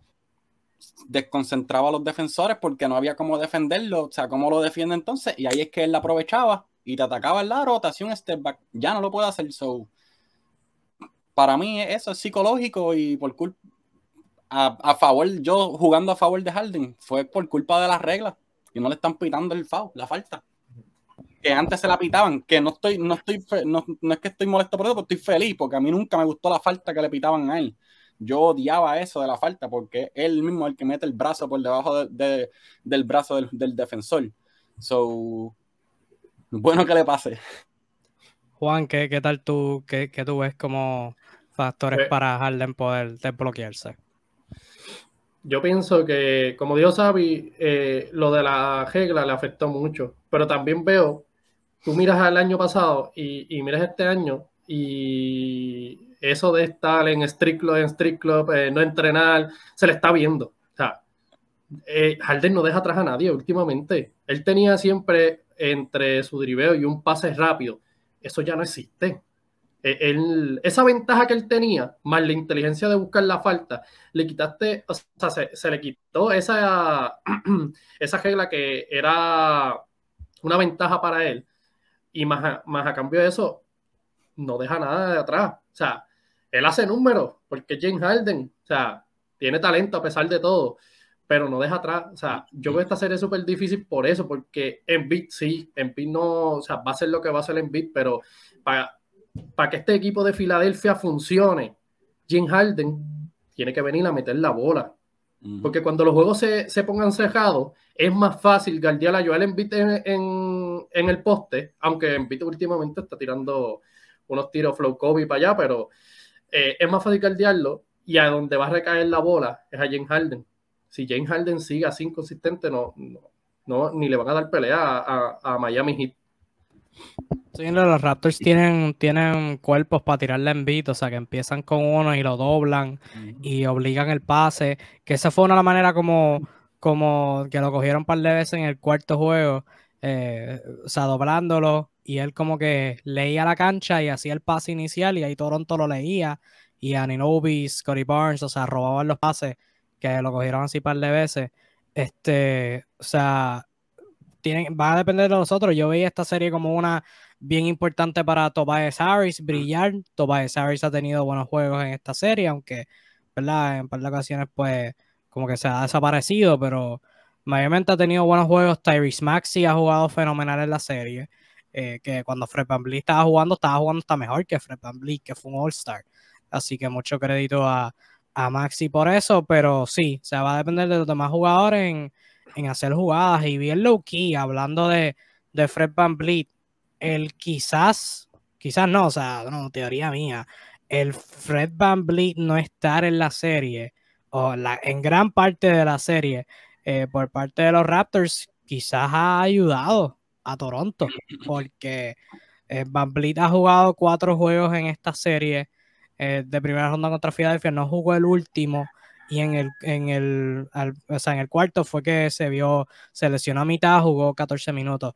Quizás eso los ha ayudado porque, o sea, tenía a Fred Van es un excelente defensor, es un buen jugador en ofensiva, pero Fred Van Fred Van pide que es 6 pies, 6'1, o sea, no tiene brazos largos, es como que un cuerpo menos que Toronto puede tener, porque pueden tener a Scotty, Aninobi, Siakam, Boucher, Achua, a cuatro o tres de esos dos, en, ah, tres de esos, de todos esos que mencioné en cancha. Van a tener a Gary Trent Jr. para ser un tirador, para proveer spacing, para tener una amenaza de afuera. No que los otros no sean, pero él es el mejor tirador que tienen.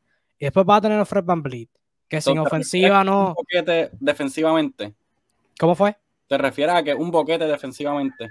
No necesariamente que es un boquete defensivamente, pero que no tiene como que los brazos largos que los demás jugadores de Toronto tienen. O sea, no, no, si tú eres, si tú estás defendiendo a Joel Embiid y lo quieres doblar, no es lo mismo que Scotty Burns vas a doblarlo que Fred Van Vliet. O sea, él puede, mirar por encima de Fred Van Vliet. Y, Fred Van Vliet sube los brazos, ajá, no va a afectar ningún tipo de pase. O sea, que de esa perspectiva, pues sí, ha, sido un alivio para, para Toronto tener esos brazos largos en lugar de Van Vliet o sea que han tenido que jugar cuadros con Siakam de armador, de point guard, que quizás no es ideal, pero en defensa como que los ha ayudado. Y pues en ofensiva, Van tampoco estaba teniendo la mejor serie. O sea, 14 puntos, 13.8, tirando 35% del campo. O sea, como dije, Maxi estaba jugando mejor que él en ambos lados. O sea, que si no te está ayudando en ofensiva, y obviamente si tú eres Nick Nurse, no quieres sentar a Fred Van porque es tu, o sea, fue tu es uno de tus All-Stars. Sabes que quizás no tenerlo como que ha sido o sea, adición por, por subtracción. Ha sido como que low key algo, algo bueno para Toronto. Que ha sido un factor bien interesante, pero nada, algo que querían añadir. Esta serie resume, ¿cuándo es que resume esta serie? El sexto partido de esta serie es jueves también. Jueves a las 7 de la noche en Toronto. Ok, nos vamos a 7. No, no siete juegos, sí. yo, yo, digo que sí. By the way, que, que quería. Eh, dice José Castañeda. Se, se, repite la historia del 2019. Veremos a guardiando un triple de la esquina de Gary Trent, dejándonos eliminados nuevamente. ¿Tú te imaginas eso? Ay, mucho. se, tiene, se retira. Va, va a llorar como por dos años. Doc Rivers, que se retira de una, todo el mundo. O sea, eh, yo, yo concuerdo con, con, lo que acaba de comentar Armando. Si se van a 7, gana Toronto. Porque Toronto no tiene presión. O sea, si se van a 7, toda la presión del mundo está en los 76ers. Y yo no me quiero imaginar un séptimo juego habiendo perdido tres corridos ya. Y que esa fanática de Filadelfia, a la que tú fallas tres tiros corridos, te va a empezar a buchar. O sea, a la que ellos tengan un mal comienzo, se, van a 7, tienen un mal comienzo. Esa fanática empieza a buchar saca, despide a Doc Rivers en medio del juego. Porque, de, de, verdad, porque no, o sea, no van a salir de ahí vivos. O sea, si tú eres Filadelfia, el tiempo para acabar esto es ya. O sea, acábalo en, en seis juegos en Toronto, que no haya ni una sombra de una duda que, mm. que puedan, que, que vayan a, que Toronto vaya a hacer la serie competitiva. Ah, y algo que se me olvidó mencionar, bien rapidito. Este, me ha gustado que que Nick Nurse haya jugado más a, Tarius Young. Eh, en los primeros tres juegos, todos fueron derrotas, promedio 6.4 minutos por juego. En los últimos dos juegos, que han sido ambos victorias de Toronto, ha promediado 22.9 minutos. un incremento de 16 minutos por juego y muy bien que está jugando en esos minutos. Quería mencionar eso bien rapidito. Ahora bien, vamos a cambiar el timer aquí. Ups, déjame sacar esto por un segundo. Porque hay gente. Ahora vamos a hablar de lo bueno. Vamos a hablar de la serie que sí se acabó. La serie que ha llegado a su fin. El único equipo en no ganar un juego esta postemporada. Sorpresivamente, me lo hubieras dicho en diciembre, no te hubiera creído. Son o fueron los Brooklyn Nets, que se fueron vía, se fueron vía barrida contra los Boston Celtics 4-0. Déjame poner el timer aquí, un segundito. Se fueron 4 0. Esos cuatro partidos eh, fueron buenos. O sea, el primer juego en sí fue excelente. El primer juego fue por un punto. Eh, buzzer beater de Jason Tatum. Fue un partidazo excelente. Tuve ese juego y fue como que, ok, esta serie va a ser buenísima. Boston ganó semi de center segundo. Se robaron el tercero y el cuarto ayer era cuestión de trámite. Kevin Durant apareció, anotó 39 puntos luego de una serie, este, ¿verdad? Donde no estaba jugando a su nivel, mucho crédito a la defensa de los Celtics. Este, pero too little, too late. Apareció demasiado tarde. Ya los Celtics tenían este, todo ya a su favor. Jonathan comentó el bochorno más grande de la historia. Un super team. Barrio en Bueno, no, no era un super team. Okay, no eran un super team. Si hubieran, si hubieran tenido a James Harden, era un super team, pero no tenía a James Harden. Pero bueno, esto es lo que vamos a hacer, ¿verdad? Vamos a dividir este segmento en dos. Vamos a comenzar hablando sobre los Celtics primero. Vamos a darle mérito a los, a los que ganaron, porque se lo merecen, este, que barrieron y pues que potencialmente se pudieran estar viendo a los Milwaukee Bucks de la próxima ronda. Vamos a hablar 10 minutitos sobre los Celtics que se lo merecen, porque Jason Tatum es una estrella en ambos lados de la cancha. Y tú tienes la camiseta ahí, este, Xavier, Juan, no sé de, qué, de quién tú tienes la jersey ahí este, no sé si es de Boston, de hecho. Puede ser de mi boca, es de Boston. Este, pero, o sea, Jason Tatum es un two-way superstar. O sea, una superestrella a ambos lados de la cancha. Y tomó, le tomó un tiempito y todavía hay gente que quizás lo mire y dice, ah, Jason Tatum no defiende. Jason Tatum defiende. O sea, defendió muy bien toda la temporada. Se tomó el macheo de Kevin Durant. También Grant Williams por el lado jugó excelente defensa contra él. Este, Jalen Brown eh, contribuyó muy bien. Y, o sea, Jason Tatum fue matador también con el pase, que eso fue como que al, otro desarrollo de esta temporada. O sea, Tatum promedio 29 puntos, wow, increíble. 40 mm. por, más de 40% en tiros de 3. 7 asistencias por juego. La mayor cantidad de asistencias en su equipo. O sea que ya no la contestación no es doblarlo, porque puede hacer el pase y tiene buenos compañeros al lado de él. O sea, la defensa de los Celtics súper versátil. O sea, hablamos de la de Miami, la de Boston, quizás no tan versátil como la de Miami, pero mejor, porque esos defensores que tienen son de los mejores en su posición. Este, Xavier, victoria de los Celtics barriendo a los Nets, ¿qué te impresionó eh, que los Celtics pudieron hacer? Hay que darle todo el crédito de la vida a los Boston como equipo colectivo completo, completo. Nunca en mi, nunca en mi vida la historia de Kevin Durant había visto que alguien haya defendido tan bien a ese macho de casi siete pies. Que te tira la bola en tu cara, de lejos, de tres, de en el mid-range, te ataca el lado, la vea. Nunca había visto a alguien, a un equipo, defender tan bien a Kevin Durant. En ese punto hay que ser el equipo completo, colectivo como Boston, en, colectivo en defensa. Pero este macho que tú ves aquí,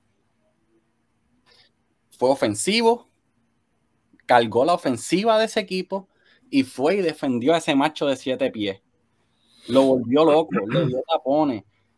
O sea, el día, el día que vino malo, jugando ofensivamente malo, llevaba 12 puntos en el tercer juego. En el cuarto cuarto ya tenía, 12, tenía solamente 12 puntos y aún así decidió guardiar, a Kyrie Irving, guardiar a Kevin Durant, hacer su trabajo defensivo y pasar la bola aún viniendo malo como tú dices, tengo la bola, aunque estoy malo, me tienen que doblar. So, tengo los atributos físicos para poder llevar el balón. Hice 10 asistencias en mi, en mi juego malo, con 10 asistencias. So, es hora de que el que no lo creía, está bien, lo perdonamos por no creerlo. Fuiste un iluso, pero hay que darle la estrellita Superstar, la superestrella de la NBA. Para mí es el futuro de la NBA, como le estaba diciendo a todos mis compañeros, lo llevo diciendo ya como hace dos o tres años. Yo lo veía bien cercano al estilo de juego de Kobe Bryant. Por eso es que me empezó a gustar. Obviamente, me hizo pasar un, sustito porque yo soy LeBron James, o me hizo pasar un susto contra Cleveland. Nos fuimos a siete juegos cuando tenía 20 años, tenía ese chamaquito. Con 20 años se fue a siete juegos contra LeBron James. Desde ahí para adelante yo decidí seguirlo por eso mismo. Pero en esta serie me demostró, estoy emocionado, me demostró más de lo que yo pensaba que podía dar. Porque una de las razones por las que a mí me gusta LeBron James es porque eso mismo. Si viene un juego malo ofensivamente, el hombre se mete en la cancha y sabe distribuir el balón, me tienes que utilizar. Aunque estoy malo, me tienes que utilizar. Exactamente fue lo que hizo Jason Terry en esta serie. Te voy a anular esos puntitos que tú metes. Kevin Durant vino bien, jugando bien ayer de todos modos. ¿Cuánto fue que metió? 30, 39. No le sirvieron de nada, no le sirvieron de nada, no sabían qué hacer. Kyrie Irving cogía la bola, no sabían qué hacer se veían perdiendo y tenían un rally, se alejaban, Boston se alejaba por 10 puntos, por 12 puntos y tenían un rally, se pegaban a, 5, a 3 y volvían de nuevo porque no sabían qué hacer, porque tanto como Kevin Durant como Kyrie Irving, cuando tuvieron sus años de gloria, tenían a alguien al lado suyo que lo estaba liderando y ninguno de los dos no tiene ni un pelo de líder en ese, en ese cerebro. En, ese, eh, en, el, en el ADN de ellos, la palabra líder, se la, un hacker le entró, pam, pam, pam, la removió y se la tiró a la basura. Ellos no tienen una pizca de ADN de líder en su, en su ADN. So, el que te diga que hizo un una superestrella, bloquealo de tus contactos de amigos, bloquearlo de Facebook, de Instagram, porque te, va a hacer el efecto eso. esa gente así hay que Armando no lo pudo haber dicho mejor. La descarga completa. Eso, wow. Expresiones que lo tenías en el pecho por años.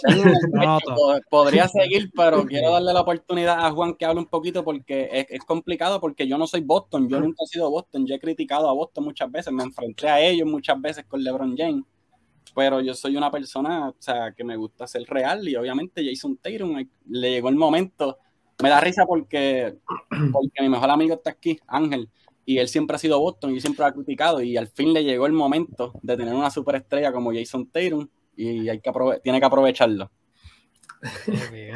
Qué fuerte. Pero Juan, ¿qué tal tú que te impresionó de Tatum y los Celtics en esta barrida? La única barrida de la primera ronda de estos playoffs. Bueno, pues, mano, de Tatum como tal, yo sabía lo que le iba a dar. Eh, de decir impresionarme lo que hizo defensivamente, porque yo sabía que él era un buen defensor, o sea, siempre fue un, buen defensor, pero lo que hizo en esta serie, o sea, limitar a Kevin Durant, porque no es cualquier jugador, es Kevin Durant. O sea, para más ponerle una comparación, Kawhi Leonard en su, en, su mejor versión, yo no vi que hiciera lo que hizo Tatum con, con Kevin Durant. O sea, estamos hablando a un nivel de defensa de, de, de stopper. O sea, prácticamente nuló, identificó las la debilidades de, de, Kevin Durant. Sabía que Kevin Durant, pues, no tiene fuerza, o sea, no tiene nada de masa muscular. Vamos a jugarle fuerte, vamos a, hacer que eh, eh, tenga problemas en recibir el balón que cada jugada que él vaya a coger tenga que, que forcejear, que gastar energía. Eh, identificaron eso. Obviamente, la defensa, crédito a la defensa de los Celtics fue colectiva, pero uno de los grandes factores es que en una serie contra Kevin Durant tú siempre tienes que doblar. Eh, en esta serie no se necesitó doblar. Tatum dijo: dejen, yo voy a tomarle esta tarea y voy a demostrarlo. O sea, lo que hizo Jason Tatum es lo que la superestrella hacen, hacen todo lo posible para ganar. Como Sabi mencionó, un juego no, no estaba metiendo el balón, no vino bien ofensivamente, dijo, bueno, no es mi noche, vamos a identificar, voy a poner toda mi energía en la defensa y vamos a repartir el juego. Como quiera, si me dejan solo, voy a meter puntillazos porque yo soy así de bueno. Identificó eso y salieron victoriosos.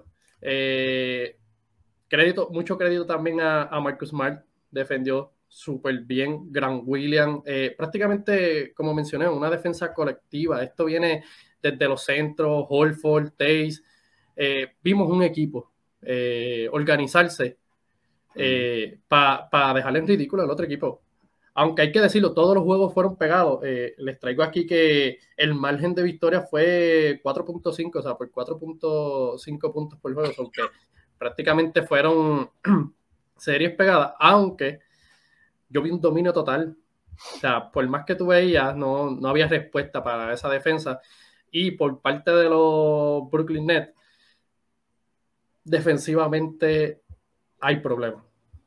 Hay problemas graves que hay, que, hay, hay, que, hay que tomarse el tiempo en la agencia libre y ver cómo tú vas a ajustar. Eh, hay problemas en el coach. Steve Nash se notó la inexperiencia que tiene.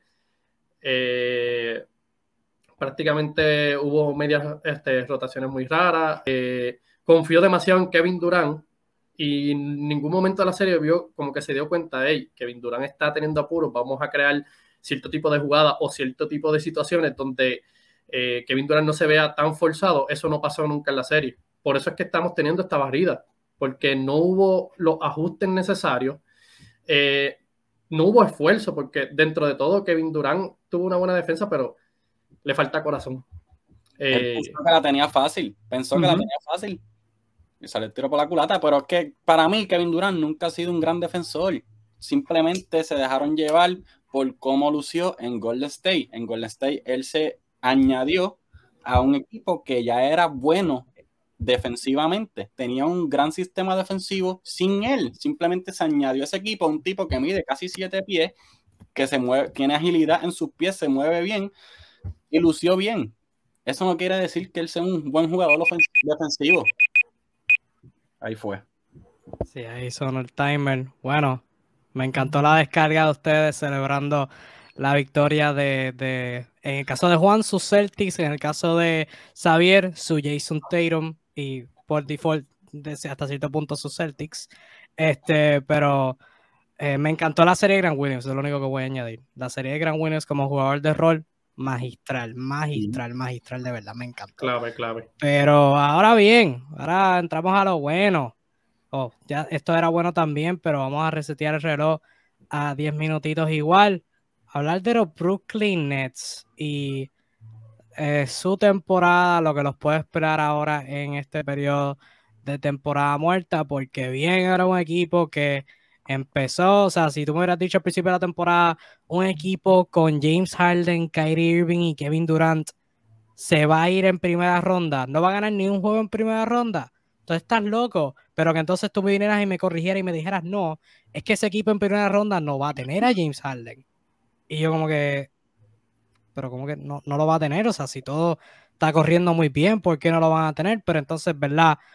La temporada que tuvieron, con las lesiones, la baja de Kevin Durant, con el Kyrie Irving no querer vacunarse y Nueva York teniendo esa restricción, no jugando con Kyrie Irving, no jugando con Kevin Durant, este, los jugadores dentro y fuera en protocolos de COVID, como tuvo casi toda la liga, en, por lo menos en la primera mitad de esta temporada.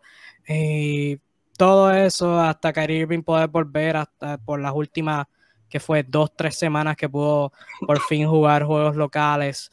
Fue un desmadre de temporada y hasta cierto punto es justicia por el baloncesto que los Nets hayan ido de esta forma, porque sí puedes hacer un argumento de que el talento es el que gana todo, pero necesitas química, necesitas como que, que jugadores jueguen juntos por cierta cantidad de tiempo que se complementen bien y que puedan, y que puedan jugar y que ah, se haya podido ver que un equipo de los Nets que no haya, no haya jugado colectivamente por ningún punto este, consecutivo de la temporada, que no hayan ganado ni un juego a los Celtics, hasta cierto punto justicia para el baloncesto. Obviamente triste por, por los jugadores que estaban ahí, que no ganaron, qué sé yo, pero verdad, justicia hasta cierto punto por el baloncesto. Ahora entran a una a una agencia libre, una temporada muerta bien interesante, donde obviamente la primera, eh, el primer este, ítem en el to-do list debe ser por, este, ¿verdad? por default, extender a Kyrie Irving. Tiene una opción de jugador de 36 millones para la próxima temporada. Creo que la va a rechazar y va a firmar otro contrato, ya sea un contrato de, de 2, 3 años o uno, si yo soy Brooklyn, uno que quiero que firme que sea de 4 o 5, es como que sería lo ideal. Eh, para que él y Durant estén al mismo tiempo. El Durant, el, el contrato que tiene se acaba en el, 2020, en el 2026. Este, luego de eso, es un montón de intangibles, porque uh, un, jugador que se ha olvidado, que se perdió al final de esta temporada de los Nets fue Joe Harris, que estuvo lesionado, se lesionó al principio de la campaña y es una baja, o sea, un jugador alto, mejor tirador que tienen cuando están saludables. Eso es un mayor factor para ellos. Y obviamente la interrogante Ben Simmons. O sea que Ben Simmons iba a regresar, después dijo, ay, espérate, me duele la espalda un poquito, mejor no voy a volver. Y decidió no volver. Y pues si tú eres Brooklyn, obviamente decidir si Ben va a formar parte de tu, de tu núcleo en esta próxima etapa, en esta próxima temporada por lo menos, porque mm, cuando te lo miras a ver por todo junto, cuando vaya a empezar la temporada que viene, que va a ser en octubre del 2022, Ben Simmons la última vez que ha jugado fue en mayo 2019. en otro equipo. en otro equipo. O sea que va a ser dos años y medio desde que Ben Simmons ha jugado un juego de baloncesto, porque ni siquiera está haciendo, está haciendo 5 para 5 a estas alturas.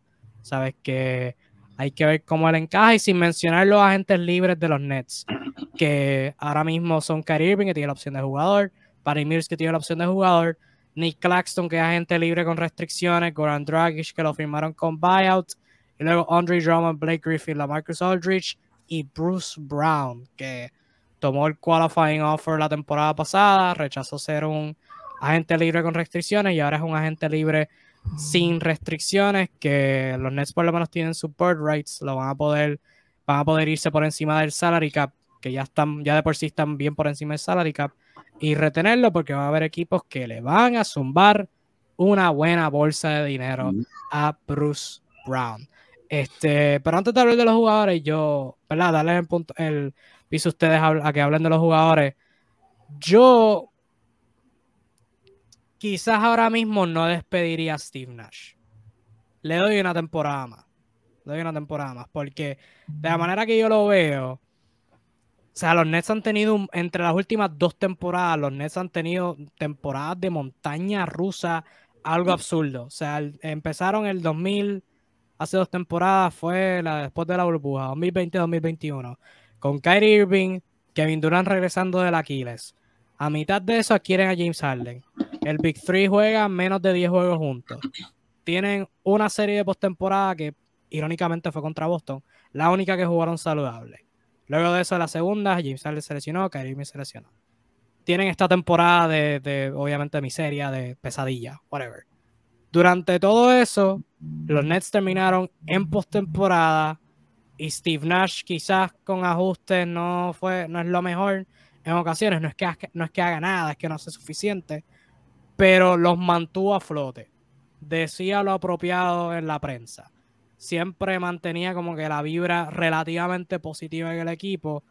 Y yo creo que por eso se, merece como que esta oportunidad de, seguir con ellos, porque los ha mantenido a flote a través de todo, de todo este rompecarros, ¿verdad? Montaña rusa de que han tenido las últimas dos temporadas. Eso sí, conseguirle mejores asistentes, conseguirle algún maestro en ofensiva, alguien que tenga unos diseños bien brutales por ahí. Digo, Mike D'Antoni no. Y veteranía con que le tengan respeto a los jugadores. sí, alguien, alguien de renombre, un asistente de renombre que, van a necesitar que, pueda, servirle así. Pero eso es como que así como, como yo veo la, temporada muerta de, los Nets. Juan Xavier, ¿cómo ustedes ven a los Nets en esta temporada muerta? Cositas que tengan que resolver. Todo eso empezó mal desde que cogieron a Steve Nash Kyrie Irving salió con sus comentarios de que no necesitan dirigentes. Ya eso, ya con eso empiezan mal. Tienes una mala química en ese equipo. So, no simplemente coger el talento, como lo dijiste ahorita, que el talento gana, no es simplemente eso. O sea, se necesitan muchas cosas Miami Heat cuando se montó LeBron James en Miami perdieron su primer año y tenían el talento de la vida y perdieron. Lakers este año, mira lo que les pasó. Este, no es simplemente montar las piezas y ya, se necesitan muchos factores, entonces necesitan un líder y no lo hay. Yo no estoy de acuerdo contigo en que yo no voy a echar la culpa a Steve Nash, ni lo votaría desde de la primera, del primer swing que dio, porque sí tuvo muchas altas y bajas, pero para mí no es excusa para irse 4-0 en una primera serie, porque Boston fue un equipo que tuvo muchas altas y bajas también. De hecho, jugaron sin su centro regular, jugaron el centro eh, Robert Williams jugó dos juegos solamente, si no me equivoco. Y él fue su centro regular todo el season. Entonces, también tuvieron alta y baja y para irte 4-0 en una primera serie. Cuando, si tú me hubieses dicho a mí que Kevin Durant promedió 30 puntos por juego, ya estaba promediando 22 puntos por juego, subió como a 26 porque metió 40 en el último. Si me hubieras dicho a mí que Durant promedió 30 puntos, 32 puntos, hizo su trabajo como la superestrella, el gran scoring machine que es, y Kyrie Irving hubiese metido sus 25, sus 26 también, pues yo te digo, hay, hay algún problema en, en, en, técnico, ¿entiendes? Pero es que las dos superestrellas no hicieron su trabajo. So, si tus dos superestrellas no hacen tu trabajo, no si tus gomas no funcionan, si tus gomas están rotas, no puedes buscar que, le pasa algo al guía, ¿entiendes? Es, lo que te hace mover, lo que te hace mover ahí son las dos superestrellas, no hicieron su trabajo, pues la culpa cae en ellos, porque Ben Simon no jugó, o sea, Ben Simon es como decir que sí lo tenías ahí sentado, pero no cuentes con él todavía, porque tú no, eso es un, es un, un granito en un pajar, so, tú no sabes si eso iba a funcionar o no. Ben Simon viene de fracaso tras fracaso en otro equipo. ¿Quién me asegura que iba a funcionar en este equipo? So, no cuento con Ben Simon hasta que lo vea funcionar en el equipo. Entonces, la única baja es lo que dijiste de Joe Harris, el mejor tirador del equipo. Ahí es la única, para mí no es ni excusa, para mí es simplemente que sí, hay que dársela una pieza clave que tenían que no la tuvieron. Pero eh, Curry hizo su trabajo y metió los triplecitos que metió Joe Harris. Juan, ¿qué tal tú, cómo tú ves esta temporada muerta de, de los Nets y que tendría que mejorar. Saca la Kyrie Irving de una. Eh, yo, voy a ser claro, ah, como fanático de Boston, yo pasé eh, lo tóxico, que es el, como han dicho, el talento no solo, no, no solo necesitas talento para ganar, se necesita química, se necesitan varias cosas para que hagan sentido. Kyrie Irving es un veneno para todos los equipos. desde que este año, vacuna, entre ¿Ustedes creen que si Kyrie Irving se hubiese vacunado, hubiese dejado eh, dichos problemas, a lo mejor Net no se hubiese tenido que enfrentar a los Boston? Estuvieran arriba. Estuviesen arriba. Eh, prácticamente Harden, no lo voy a defender, pero leyendo varios artículos y todo, el factor principal por el cual Harden se fue, o sea, pidió cambio, era Kyrie Irving. Porque él fue allí, ¿a qué? ¿Qué es lo que busca Harden? El camino fácil pregúntale a KD. Y no lo mm. consiguió al ver que Irving estaba en, el en ese año, eh, razones personales, cada cierto juego, eh, no había mm. consistencia. Yo creo que todo, todo ese complemento de todas esas cosas negativas que trae Kyrie Irving afecta de manera grande una franquicia. Obviamente, eh, la franquicia de Net no estaban seguros en firmarlo, pero cuando tiene, cuando Kevin Durant dice, yo voy para allá, solamente si firmas a Kyrie Irving porque es pana, ahí le tengo que echar la culpa a Kevin Durant también, porque si, si yo critico a LeBron por haber escogido a Westbrook de compañero, también hay que criticar a Kevin Durant por haber escogido a Kyrie Irving. Y ahora está asumiendo las consecuencias. Yo, en lo personal, veo el talento, no, no tienen malas fichas, tienen buenos tiradores, tienen eh, bastante arsenal ofensivo. Tiene un equipo pues, Yo, yo prácticamente buscaría qué es lo que falta, en qué fallamos, defensa hay que buscar defensa. Y obviamente hay un problema ahí súper grave, que es que no hay líder, como dijo Xavi, que ahí sí que yo no encuentro como que una solución para ese problema. Líder, ayer, esta, ayer fue el juego, ya, ya estoy hasta desorientado. El último juego, el juego estaba por tres puntos, quedando un minuto con un minuto con 20 segundos y Kevin Durant cogió la bola de cancha court to court y se paró como a cinco pies de distancia de la línea de tres con un defensor en su cara y la tiró. ¿Por qué tú haces eso? Estás perdiendo por tres puntos y acabas de atacar el aro y la acabas de meter. So, busca un tiro wide open o ataca el aro. O sea, no hay un líder, no hay, no hay Q en ese momento, ¿entiendes? So, él tenía la oportunidad de ganar ese juego. Ese juego, yo, yo a mitad de, a mitad del juego, cuando yo vi que tenían el rally, yo dije, Boston va a perder hoy. Yo, yo dije, Boston va a perder hoy porque esa gente venía caliente de atrás. Entonces, tenía salió de falta. Eh, Kevin Durant había calentado. cuando yo vi que ya había calentado, yo dije, esto se acabó. Pero cuando yo vi que tiró eso, quedando un minuto, perdiendo por tres, tú metías eso, te ponías por un punto y desconcentrabas a Boston. Y ya. Pero, ah, y para el colmo sacaron a, a Tatum por favor So, para mí la clave aquí, esa gente no tiene un líder, no tiene un líder. Y Steve Nash no puede ser un líder porque Steve Nash tiene nombre y tiene respeto. Nosotros lo respetamos, pero esa gente no lo va a respetar porque esa gente sabe que son superestrellas y saben que meten la bola más que Steve Nash. Pues cuando Steve Nash jugaba, so, ellos piensan que son mejores. So, no lo van a respetar en cierto sentido. En cierto sentido. So, necesitan un líder que los coja en la cancha y les diga, dame la bola y usted encárgate de meter la bola, pero yo te la voy a dar cuando yo quiera.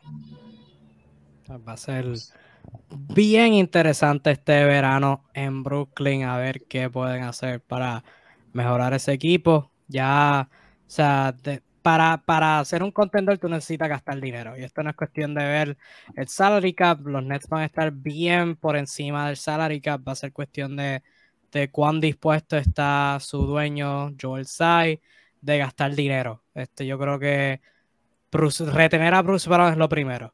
Eh, y equipos le van a ofrecer un montón porque Bruce Brown se ha ganado un montón. Y si tú eres Brooklyn, tú le debes pagar un montón. Fuera de eso, va a ser un equipo bien distinto por razones obvias. Pero este, veremos a ver. Ah, sí, como mencionó Ángel, hoy KD se dedicó a publicar historias tirándole a Charles Barkley. Así que ya saben cómo está, ya saben cómo está manejando la derrota. Un niño. En, la agencia libre para, para este año que viene, este, ¿cuál, ¿cuál es el mejor point guard? ¿Cuál es la mejor pieza point que sea un gal? Que sepamos. No, no, no he estado pendiente bien a eso. ¿No tienen idea todavía o? A buscar a. Ah, mm, bueno, iba a decir, tiene opción de jugador, pero John Wall. Es de chiste versión de chiste. John Wall. Este, agentes libres este año. John Wall es como ir a un, a un street club. O sea, ir a gastar chavo, allí. En cuestión de líderes, así bien low key, Ricky Rubio no es mala. Veo que ahí mencionaron a Bronson, ¿verdad? Este. Ah, Jalen Bronson es agente libre, si eso es así. Jalen Bronson es agente libre, a ver qué. Ah, este, James Harden, podríamos usar un James Harden en el equipo. Ya tengo un James Harden en el equipo, no estaría mal. Este, point guards, Dennis Schroeder. Que necesitan un jugador que, aunque no sea mejor que ellos, lo respeten y le tengan que dar el balón. ¿Entiendes a lo que me refiero? Sí, dijiste eso y dije, pues Rondo no es. Rondo es un tipo que tienes que darle la bola, ¿entiendes? Rondo es un tipo que, que aunque no es mejor que tú, tú sabes que tienes que darle la bola. A eso es lo que me refiero. Pero Rondo no sé si contaría porque Rondo ya está como un poquito viejito, ¿entiendes? Sí, muchacho, no, no, no. Rondo no. No hay mucho, no hay mucho poingal así que, que encaje tu descripción en esta agencia libre. Están apretados entonces, fíjate de eso. Nada, nada, la próxima va a ser un cambio por Westbrook. Libera a Durant con Westbrook en Digo, el equipo. Que recen, que, que, que, Ben Simon venga y haga el trabajo y que alguien haya hecho un hackeo en su cerebro y ya sepa con qué mano tiene que tirar. Y pues por lo menos meta el midrange, que no meta el triple, por lo menos el midrange. Sí, con, eso, con eso va a ser un plus para ellos. Opino igual. Pero nada, este ya para ir finalizando, que wow, vamos por dos horas y no se ha sentido como dos horas. Agradezco mucho a ustedes por, por estar aquí, por, por esta conversación muy buena. Vamos a terminar hablando un poquito sobre las últimas dos series. Eh, esta próxima serie, Chicago y Milwaukee. Quinto jueves mañana a las 7 y media. Ya no nos vamos con timer, esto es como menos de 15 minutos. Eh, esta serie ya se acabó. Eh, ya Chicago, Chicago ganó el segundo en Milwaukee. Sea, el Big Three jugó muy bien. Este, se pusieron muy intensos en defensa y pues obviamente no ayuda que Milwaukee haya fallado bastante tiros cómodos. este, y ganaron. Y era como que, ok, esta serie está bien interesante. Los Bucks vinieron a Chicago, dieron dos palizas y ahora van rumbo a Milwaukee a cerrar la serie nuevamente. Y se puso peor aún porque salió breaking news antes de nosotros empezar el live. Eh, Zach Lavin entró en protocolos de COVID. No va a estar jugando el próximo partido y, ¿verdad? Bien poco probable que juegue lo que reste de esta serie. Juan, los Bulls tienen oportunidad de ganar esta serie. O no esta serie, de, extenderla. Vamos, vamos a ponerla en extenderla. Ajá. Bueno, para mí no tienen nada de chance porque cuando me dices que el líder del equipo es de Rosen, ahí es donde va la confianza. No, no, no. Yo soy de los que ha dicho que DeRozan es un jugador en temporada regular, pero cuando llega a los playoffs se convierte en un cagón.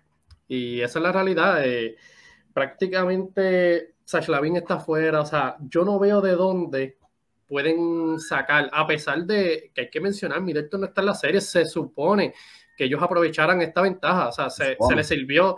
Como yo digo, De Rosen ha tenido sus años, ha sido criticado. Mucha gente eh, pues pensaba que este año iba a ser diferente. Yo se los dije que una cosa no tiene que ver con la otra. Los playoffs son diferentes. A pesar de todo, se le dio la oportunidad porque Middleton se lesionó, pero no, no creo que DeRozan eh, tenga eso en, el ADN. No creo que él se pueda vestir de héroe y decir, vamos, vamos a aprovechar, yo voy a cargar esta ofensiva, los voy a, liderar eh, a, la victoria. Yo creo que esta serie ya se acabó, a pesar de no tener a Middleton. Eh, Caruso había salido lesionado, no sé si va, va, va a jugar hoy o...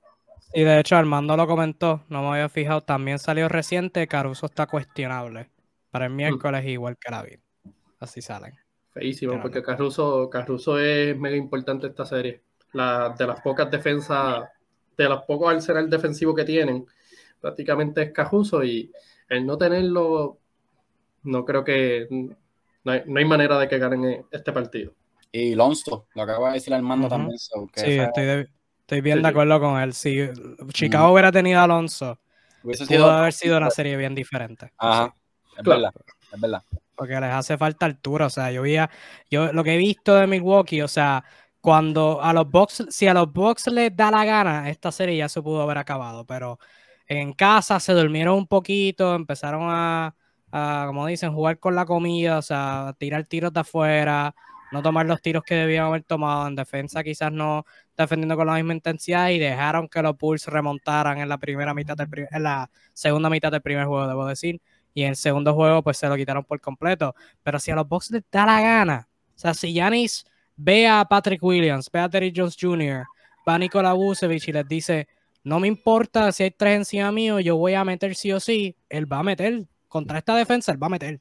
Porque no hay nadie en Chicago que lo pueda detener y Alonso con sus brazos largos y su altura era alguien que los podía ayudar y obviamente ofensiva siendo un tirador, pero los Bulls este, no tienen demasiado, o sea, la altura de, de Milwaukee le está dando un montón de problemas a Chicago. ¿Sabes algo? ¿Tú piensas diferente? ¿Crees que los Bulls puedan extender la serie o esto se en cinco? Se tiene que acabar en cinco, no hay break. Ese Giannis Antetokounmpo es demasiado eficiente. Lo, lo, que está haciendo es estúpido. Está haciendo esos, números, en, está jugando 30, promediando 34 minutos por juego. Eso es una ridiculez, 34 minutos por juego. Kevin Durant promedió casi 44 puntos por juego. Y, no se acerca ni, ni, a lo que está haciendo Giannis Antetokounmpo, o sea, no tienen break. Este Bucevic está haciendo el trabajo, está jugando bien, pero no hay como detener a esa gente de verdad. El, de hecho, no había pensado en la pieza de, en la clave de Alonso Ball. So, sin Lonzo, sin Caruso y sin Lavin, es tan feo. O sea, no hay nada que buscar. No hay nada que buscar realmente. Están jaque mate. Si esa gente gana hoy, si esa gente, si esa gente le gana un juego más a, Milwaukee, eso es un milagro, eso es un milagro. Porque aquí el problema de lo que pasó con Milwaukee, por, como tú, la pregunta que tú haces de por qué no, no le dieron jaque mate ya, es simplemente porque al salirse, al salir Middleton, perdiste una pieza que, como quien dice, que es la que controla el juego y ofensiva. So, tiene, tiene que entrar otro de la nada en medio de la serie a decir, párate, Middleton no está, ¿quién va a meter la bola por él entonces ahora? ¿Entiendes? pero eso se, se, resolvió a las millas. rapidito. Y aún así cuando Chris Middleton estuvo, pues no, había, no estaba jugando tan bien tampoco. O sea, no estaba metiendo los tiros de afuera. So, era como que pues, cositas. Pero otra serie que también está a punto de jaque mate, Nuggets Warriors es la última serie de la que no hemos hablado. Quinto juego es mañana, al igual que Milwaukee y Chicago. quinto juego es mañana a las 7 y media. Denver y Golden State juegan a las 10, segundo juego del doubleheader. Mm. Golden State tenía la oportunidad de barrer la serie, pero los Nuggets sobrevivieron, eh, ganando el cuarto partido en su casa y están, ¿verdad? Que eso fue el domingo. Y ahora, pues, viven para luchar otro día. Quinto juego que es de vuelta en Golden State. yo lo dije como énfasis en mi análisis al comenzar esta, antes de comenzar esta serie, y lo vuelvo a recalcar. O sea, Denver necesita de los demás. Necesitan que los demás brillen más del usual. Jokic va a ser Jokic. O sea, Draymond, Kevin Looney van a hacer un buen trabajo y han hecho un buen trabajo, pero Jokic es Jokic. O sea, la clave va a estar en los demás. Y el domingo precisamente tuvieron ayuda de los demás. Aaron Gordon 21 puntos, Monty Morris 24 puntos, Bones Island 15 puntos. Eso es lo que se necesita. Y obviamente cuando digo que necesites que brillen más de los demás, porque Monty Morris no es alguien que te va a promediar 17 puntos por juego, Aaron Gordon no es alguien que idealmente no te debe promediar 20, igual Bones Island a esta altura no te va a promediar doble dígito, pero con la, ¿verdad? Como están los, los Nuggets, porque si tuvieran a Jamal Murray y a Michael Porter Jr. saludables, la ecuación es un poquito distinta, es ideal, pero no está en un escenario ideal, van a necesitar que esos demás jugadores brillen, eh, tuvieron un buen juego, no creo que vayan a tener otro juego así, donde tres de esos jugadores de rol se luzcan más del usual. Y creo que esta serie se acaba en cinco. ¿Ustedes piensan distinto o le ven más vida a los Nuggets?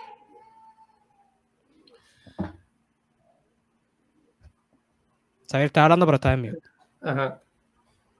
Correcto, perdón. Yo no los quiero ni, ni, criticar ni nada porque es que sería injusto yo empezar a hablar de ellos porque sin Murray, o sea, ya yo sabía que no tenían break. Esa, esa gente sin Murray, o sea, no tienen break. O sea, Murray es el tipo que coge la bola y alimenta a todos los demás, ¿entiendes? Porque Jokic se alimenta solo y alimenta a todo el equipo. Pero sin Murray, Jokic no puede hacerlo todo solo. Está, digo, lo puede hacer, sí, lo puede hacer todo solo, pero no va a ganar. Pero no va a ganar, agrego. Sí sería injusto yo ponerme a, criticar aquí o hablar de ellos, o realmente no muchos han hecho, no tuvieron suerte este año. Vamos a tener que esperar que les vuelva Murray. No, no tengo mucho que decir de ellos, de verdad. Pienso que, no ganan otro juego. Juan, ¿qué tal tú? ¿Sobreviven otro partido más o no? Para mí no, no, no sobreviven más. Eh, como tú mencionaste, para que esta serie se dé, aunque sea un poco competitiva, le, estás, le tienes que pedir a gente cosas que no suelen dar. O sea, le estás pidiendo más de lo que normalmente dan, porque tú sabes que el Joker siempre te va a hacer el trabajo. Eh, en ese juego, o sea, Aaron Gordon 21 puntos, Morris 24, tienes cuatro jugadores eh, de doble dígito, porque Cousy metió, anotó 10 puntos también. O sea, el Joker 37, 8 rebotes, 6 asistencias. eh, esta serie no, no da para más, porque prácticamente eh, es casi imposible que los, 20, los 21 puntos de Gordon sean sostenibles, los 24 de Morris, o sea, este juego, o sea, era para que se, se fuera bajido, pero como jugadores que dieron más de lo que se supone que dar, pues ahí fue que dieron el paro y ganaron ese juego. Eh, lamentablemente, como mencionan, si, si, hubiese tenido el equipo completo, pues la cosa pinta diferente pero la diferencia de talento es demasiado grande. Eh, como dijo Xavi, sería, se, vería mal criticarlo porque en verdad no, no hay mucho que se pueda hacer ahí. Eso sí, para cerrar ya, último temita, a menos que alguien comente y quiera que hablemos de otra cosa. La pregunta de los mil chavitos, eh, de parte de los Golden State Warriors, avanzando a la, de la segunda ronda en adelante. La pregunta bien importante. ¿Debería Stephen Curry estar de vuelta en el cuadro inicial y Jordan Poole como sexto hombre? ¿O si, la, si if it ain't broke, don't fix it? De seguro, debería hacerlo, ¿no? Eso, o sea, les funcionó. Perfecto. Que lo celebren. Eso no les va a funcionar con buena defensa. Eso no les va a funcionar como buena defensa. Esa gente está perdido. Denver están perdidos. Ellos no, saben, ellos no, saben cómo defender a esa gente. Y entonces Paul vino encendido. Él vino, o sea, eh, Curry se quitó sus poderes, se los pasó a Paul y ya. Es como si hubiese estado Curry jugando en cuadro regular. So, pero no creo que pase. Paul, no quiero criticarlo, no lo voy a criticar, está jugando bien, pero el frío olímpico le da a la gente. Créeme. El frío olímpico le da a la gente y Tuvo suerte este, este, no es que tuvo suerte, jugó en la madre, jugó en la madre, metió la pelotita, aprendió bastante, está jugando bien, pero tiene que Curry entrar en el cuadro regular porque no va a poder hacer eso hasta, hasta la final, ¿entiendes? Él no va a poder hacer eso hasta la final y venir y de repente tener que cambiar el cuadro regular porque está abajo perdiendo la serie 3-1 o 3-2, no, no, no es buena idea. Sí, sí, funciona contra Denver, pero contra la segunda ronda que va a ser el ganador de Memphis, Minnesota. No va a funcionar contra ellos. Ya a final de conferencia que potencialmente sea contra los Suns. Eh, no, no va a funcionar. Este, o sea, este, y esto no fue estrategia, que, o sea, que Armando lo comentó que eso fue pura estrategia, no fue pura estrategia, fue por lesión. Stephen Curry estaba, tenía restricción de minutos con la lesión del pie y pues tenía que venir de reserva. O sea, no tenía que venir de reserva, pero había una cierta cantidad de minutos que no podía jugar. Este, pero ya obviamente cuando se ponga saludable, pues ahí es que Steve Kerr va a tener que tomar la decisión, que sabéis la verdad bastante obvia. Yo también, Juan, tú igual. Igualmente, es una decisión súper obvia.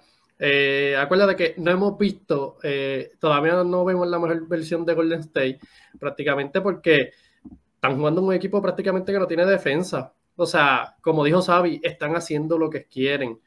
Donde vamos a mirar esos pequeños ajustes, porque en esta serie no, no hay ajustes, no se pueden hacer ajustes, no tienen el arsenal defensivo, no tienen ni siquiera defensa en el perímetro ni en la pintura. O sea, prácticamente Golden State ha hecho lo que quiere. Ha sido el juego de Golden State en todo momento. Mm. Eh, yo pienso que en serie pues más arribita, pues ahí no, no puedes arriesgarte a traer la Curry de, del banco a ponerte inventar o a seguir confiando en Jordan Poole, que ha jugado súper bien, pero esto es una serie que, como digo, están haciendo lo que se supone que hicieran. En series más arriba van a ver ajustes, eh, la defensa va a apretar. Eh, para mí tienen que... Eso no es una opción, ni siquiera es una opción. Bueno, muy bueno todo. Hasta ahí, hasta aquí llegamos. Eh, con el análisis de Análisis completo, el mejor análisis en español de NBA que verán en todo Facebook. Lo verán aquí en tu dosis de NBA, NBA Discussions colaborando con la Cueva del NBA. Quiero agradecerle nuevamente a mis invitados Juan y Xavier de la Cueva del NBA. Muchas gracias por estar aquí, muchachos. Aquí un dense un blog donde la gente los puede conseguir si quieren ver más contenido de ustedes y, de sus demás colaboradores. Bueno, pues nos pueden encontrar en Facebook como la Cueva de NBA, estamos en Instagram, estamos en Twitter. Eh, el Sabi tiene una cuenta también en TikTok, de vez en cuando se hacen unos videitos. Eh, en YouTube nos pueden buscar como la Cueva del NBA. Pronto, pronto, pronto estaremos disponibles en Apple Podcast y en Spotify. Eh, y nada, estamos, estamos a la orden, siempre ready para hablar de lo mejor de la NBA. Así, nuevamente los agradezco mucho por estar aquí conmigo esta edición alargada de tu dosis de NBA, que como mencioné, cambiamos de horario, estamos haciendo más temprano por lo menos estas primeras rondas, ya que hay juegos este, todos los martes a la hora que usualmente lo hacemos, ya después pues vamos, vamos cambiando, pero este, ya la semana que viene volvemos, horario más o menos regular, una de la tarde, pero vamos a ver si tengo invitados o no, pero eso sí, vamos a seguir hablando de la, de la mejor serie, de la, ¿verdad? Lo mejor que hay en la NBA el mejor análisis que verán en español en todo el internet aquí. Dosis de NBA por NBA Discussion. Muchas gracias por sintonizar, mi gente. Cuídense mucho, que tengan un lindo resto de su día. Disfruten mucho el baloncesto. Chao. Nos vemos.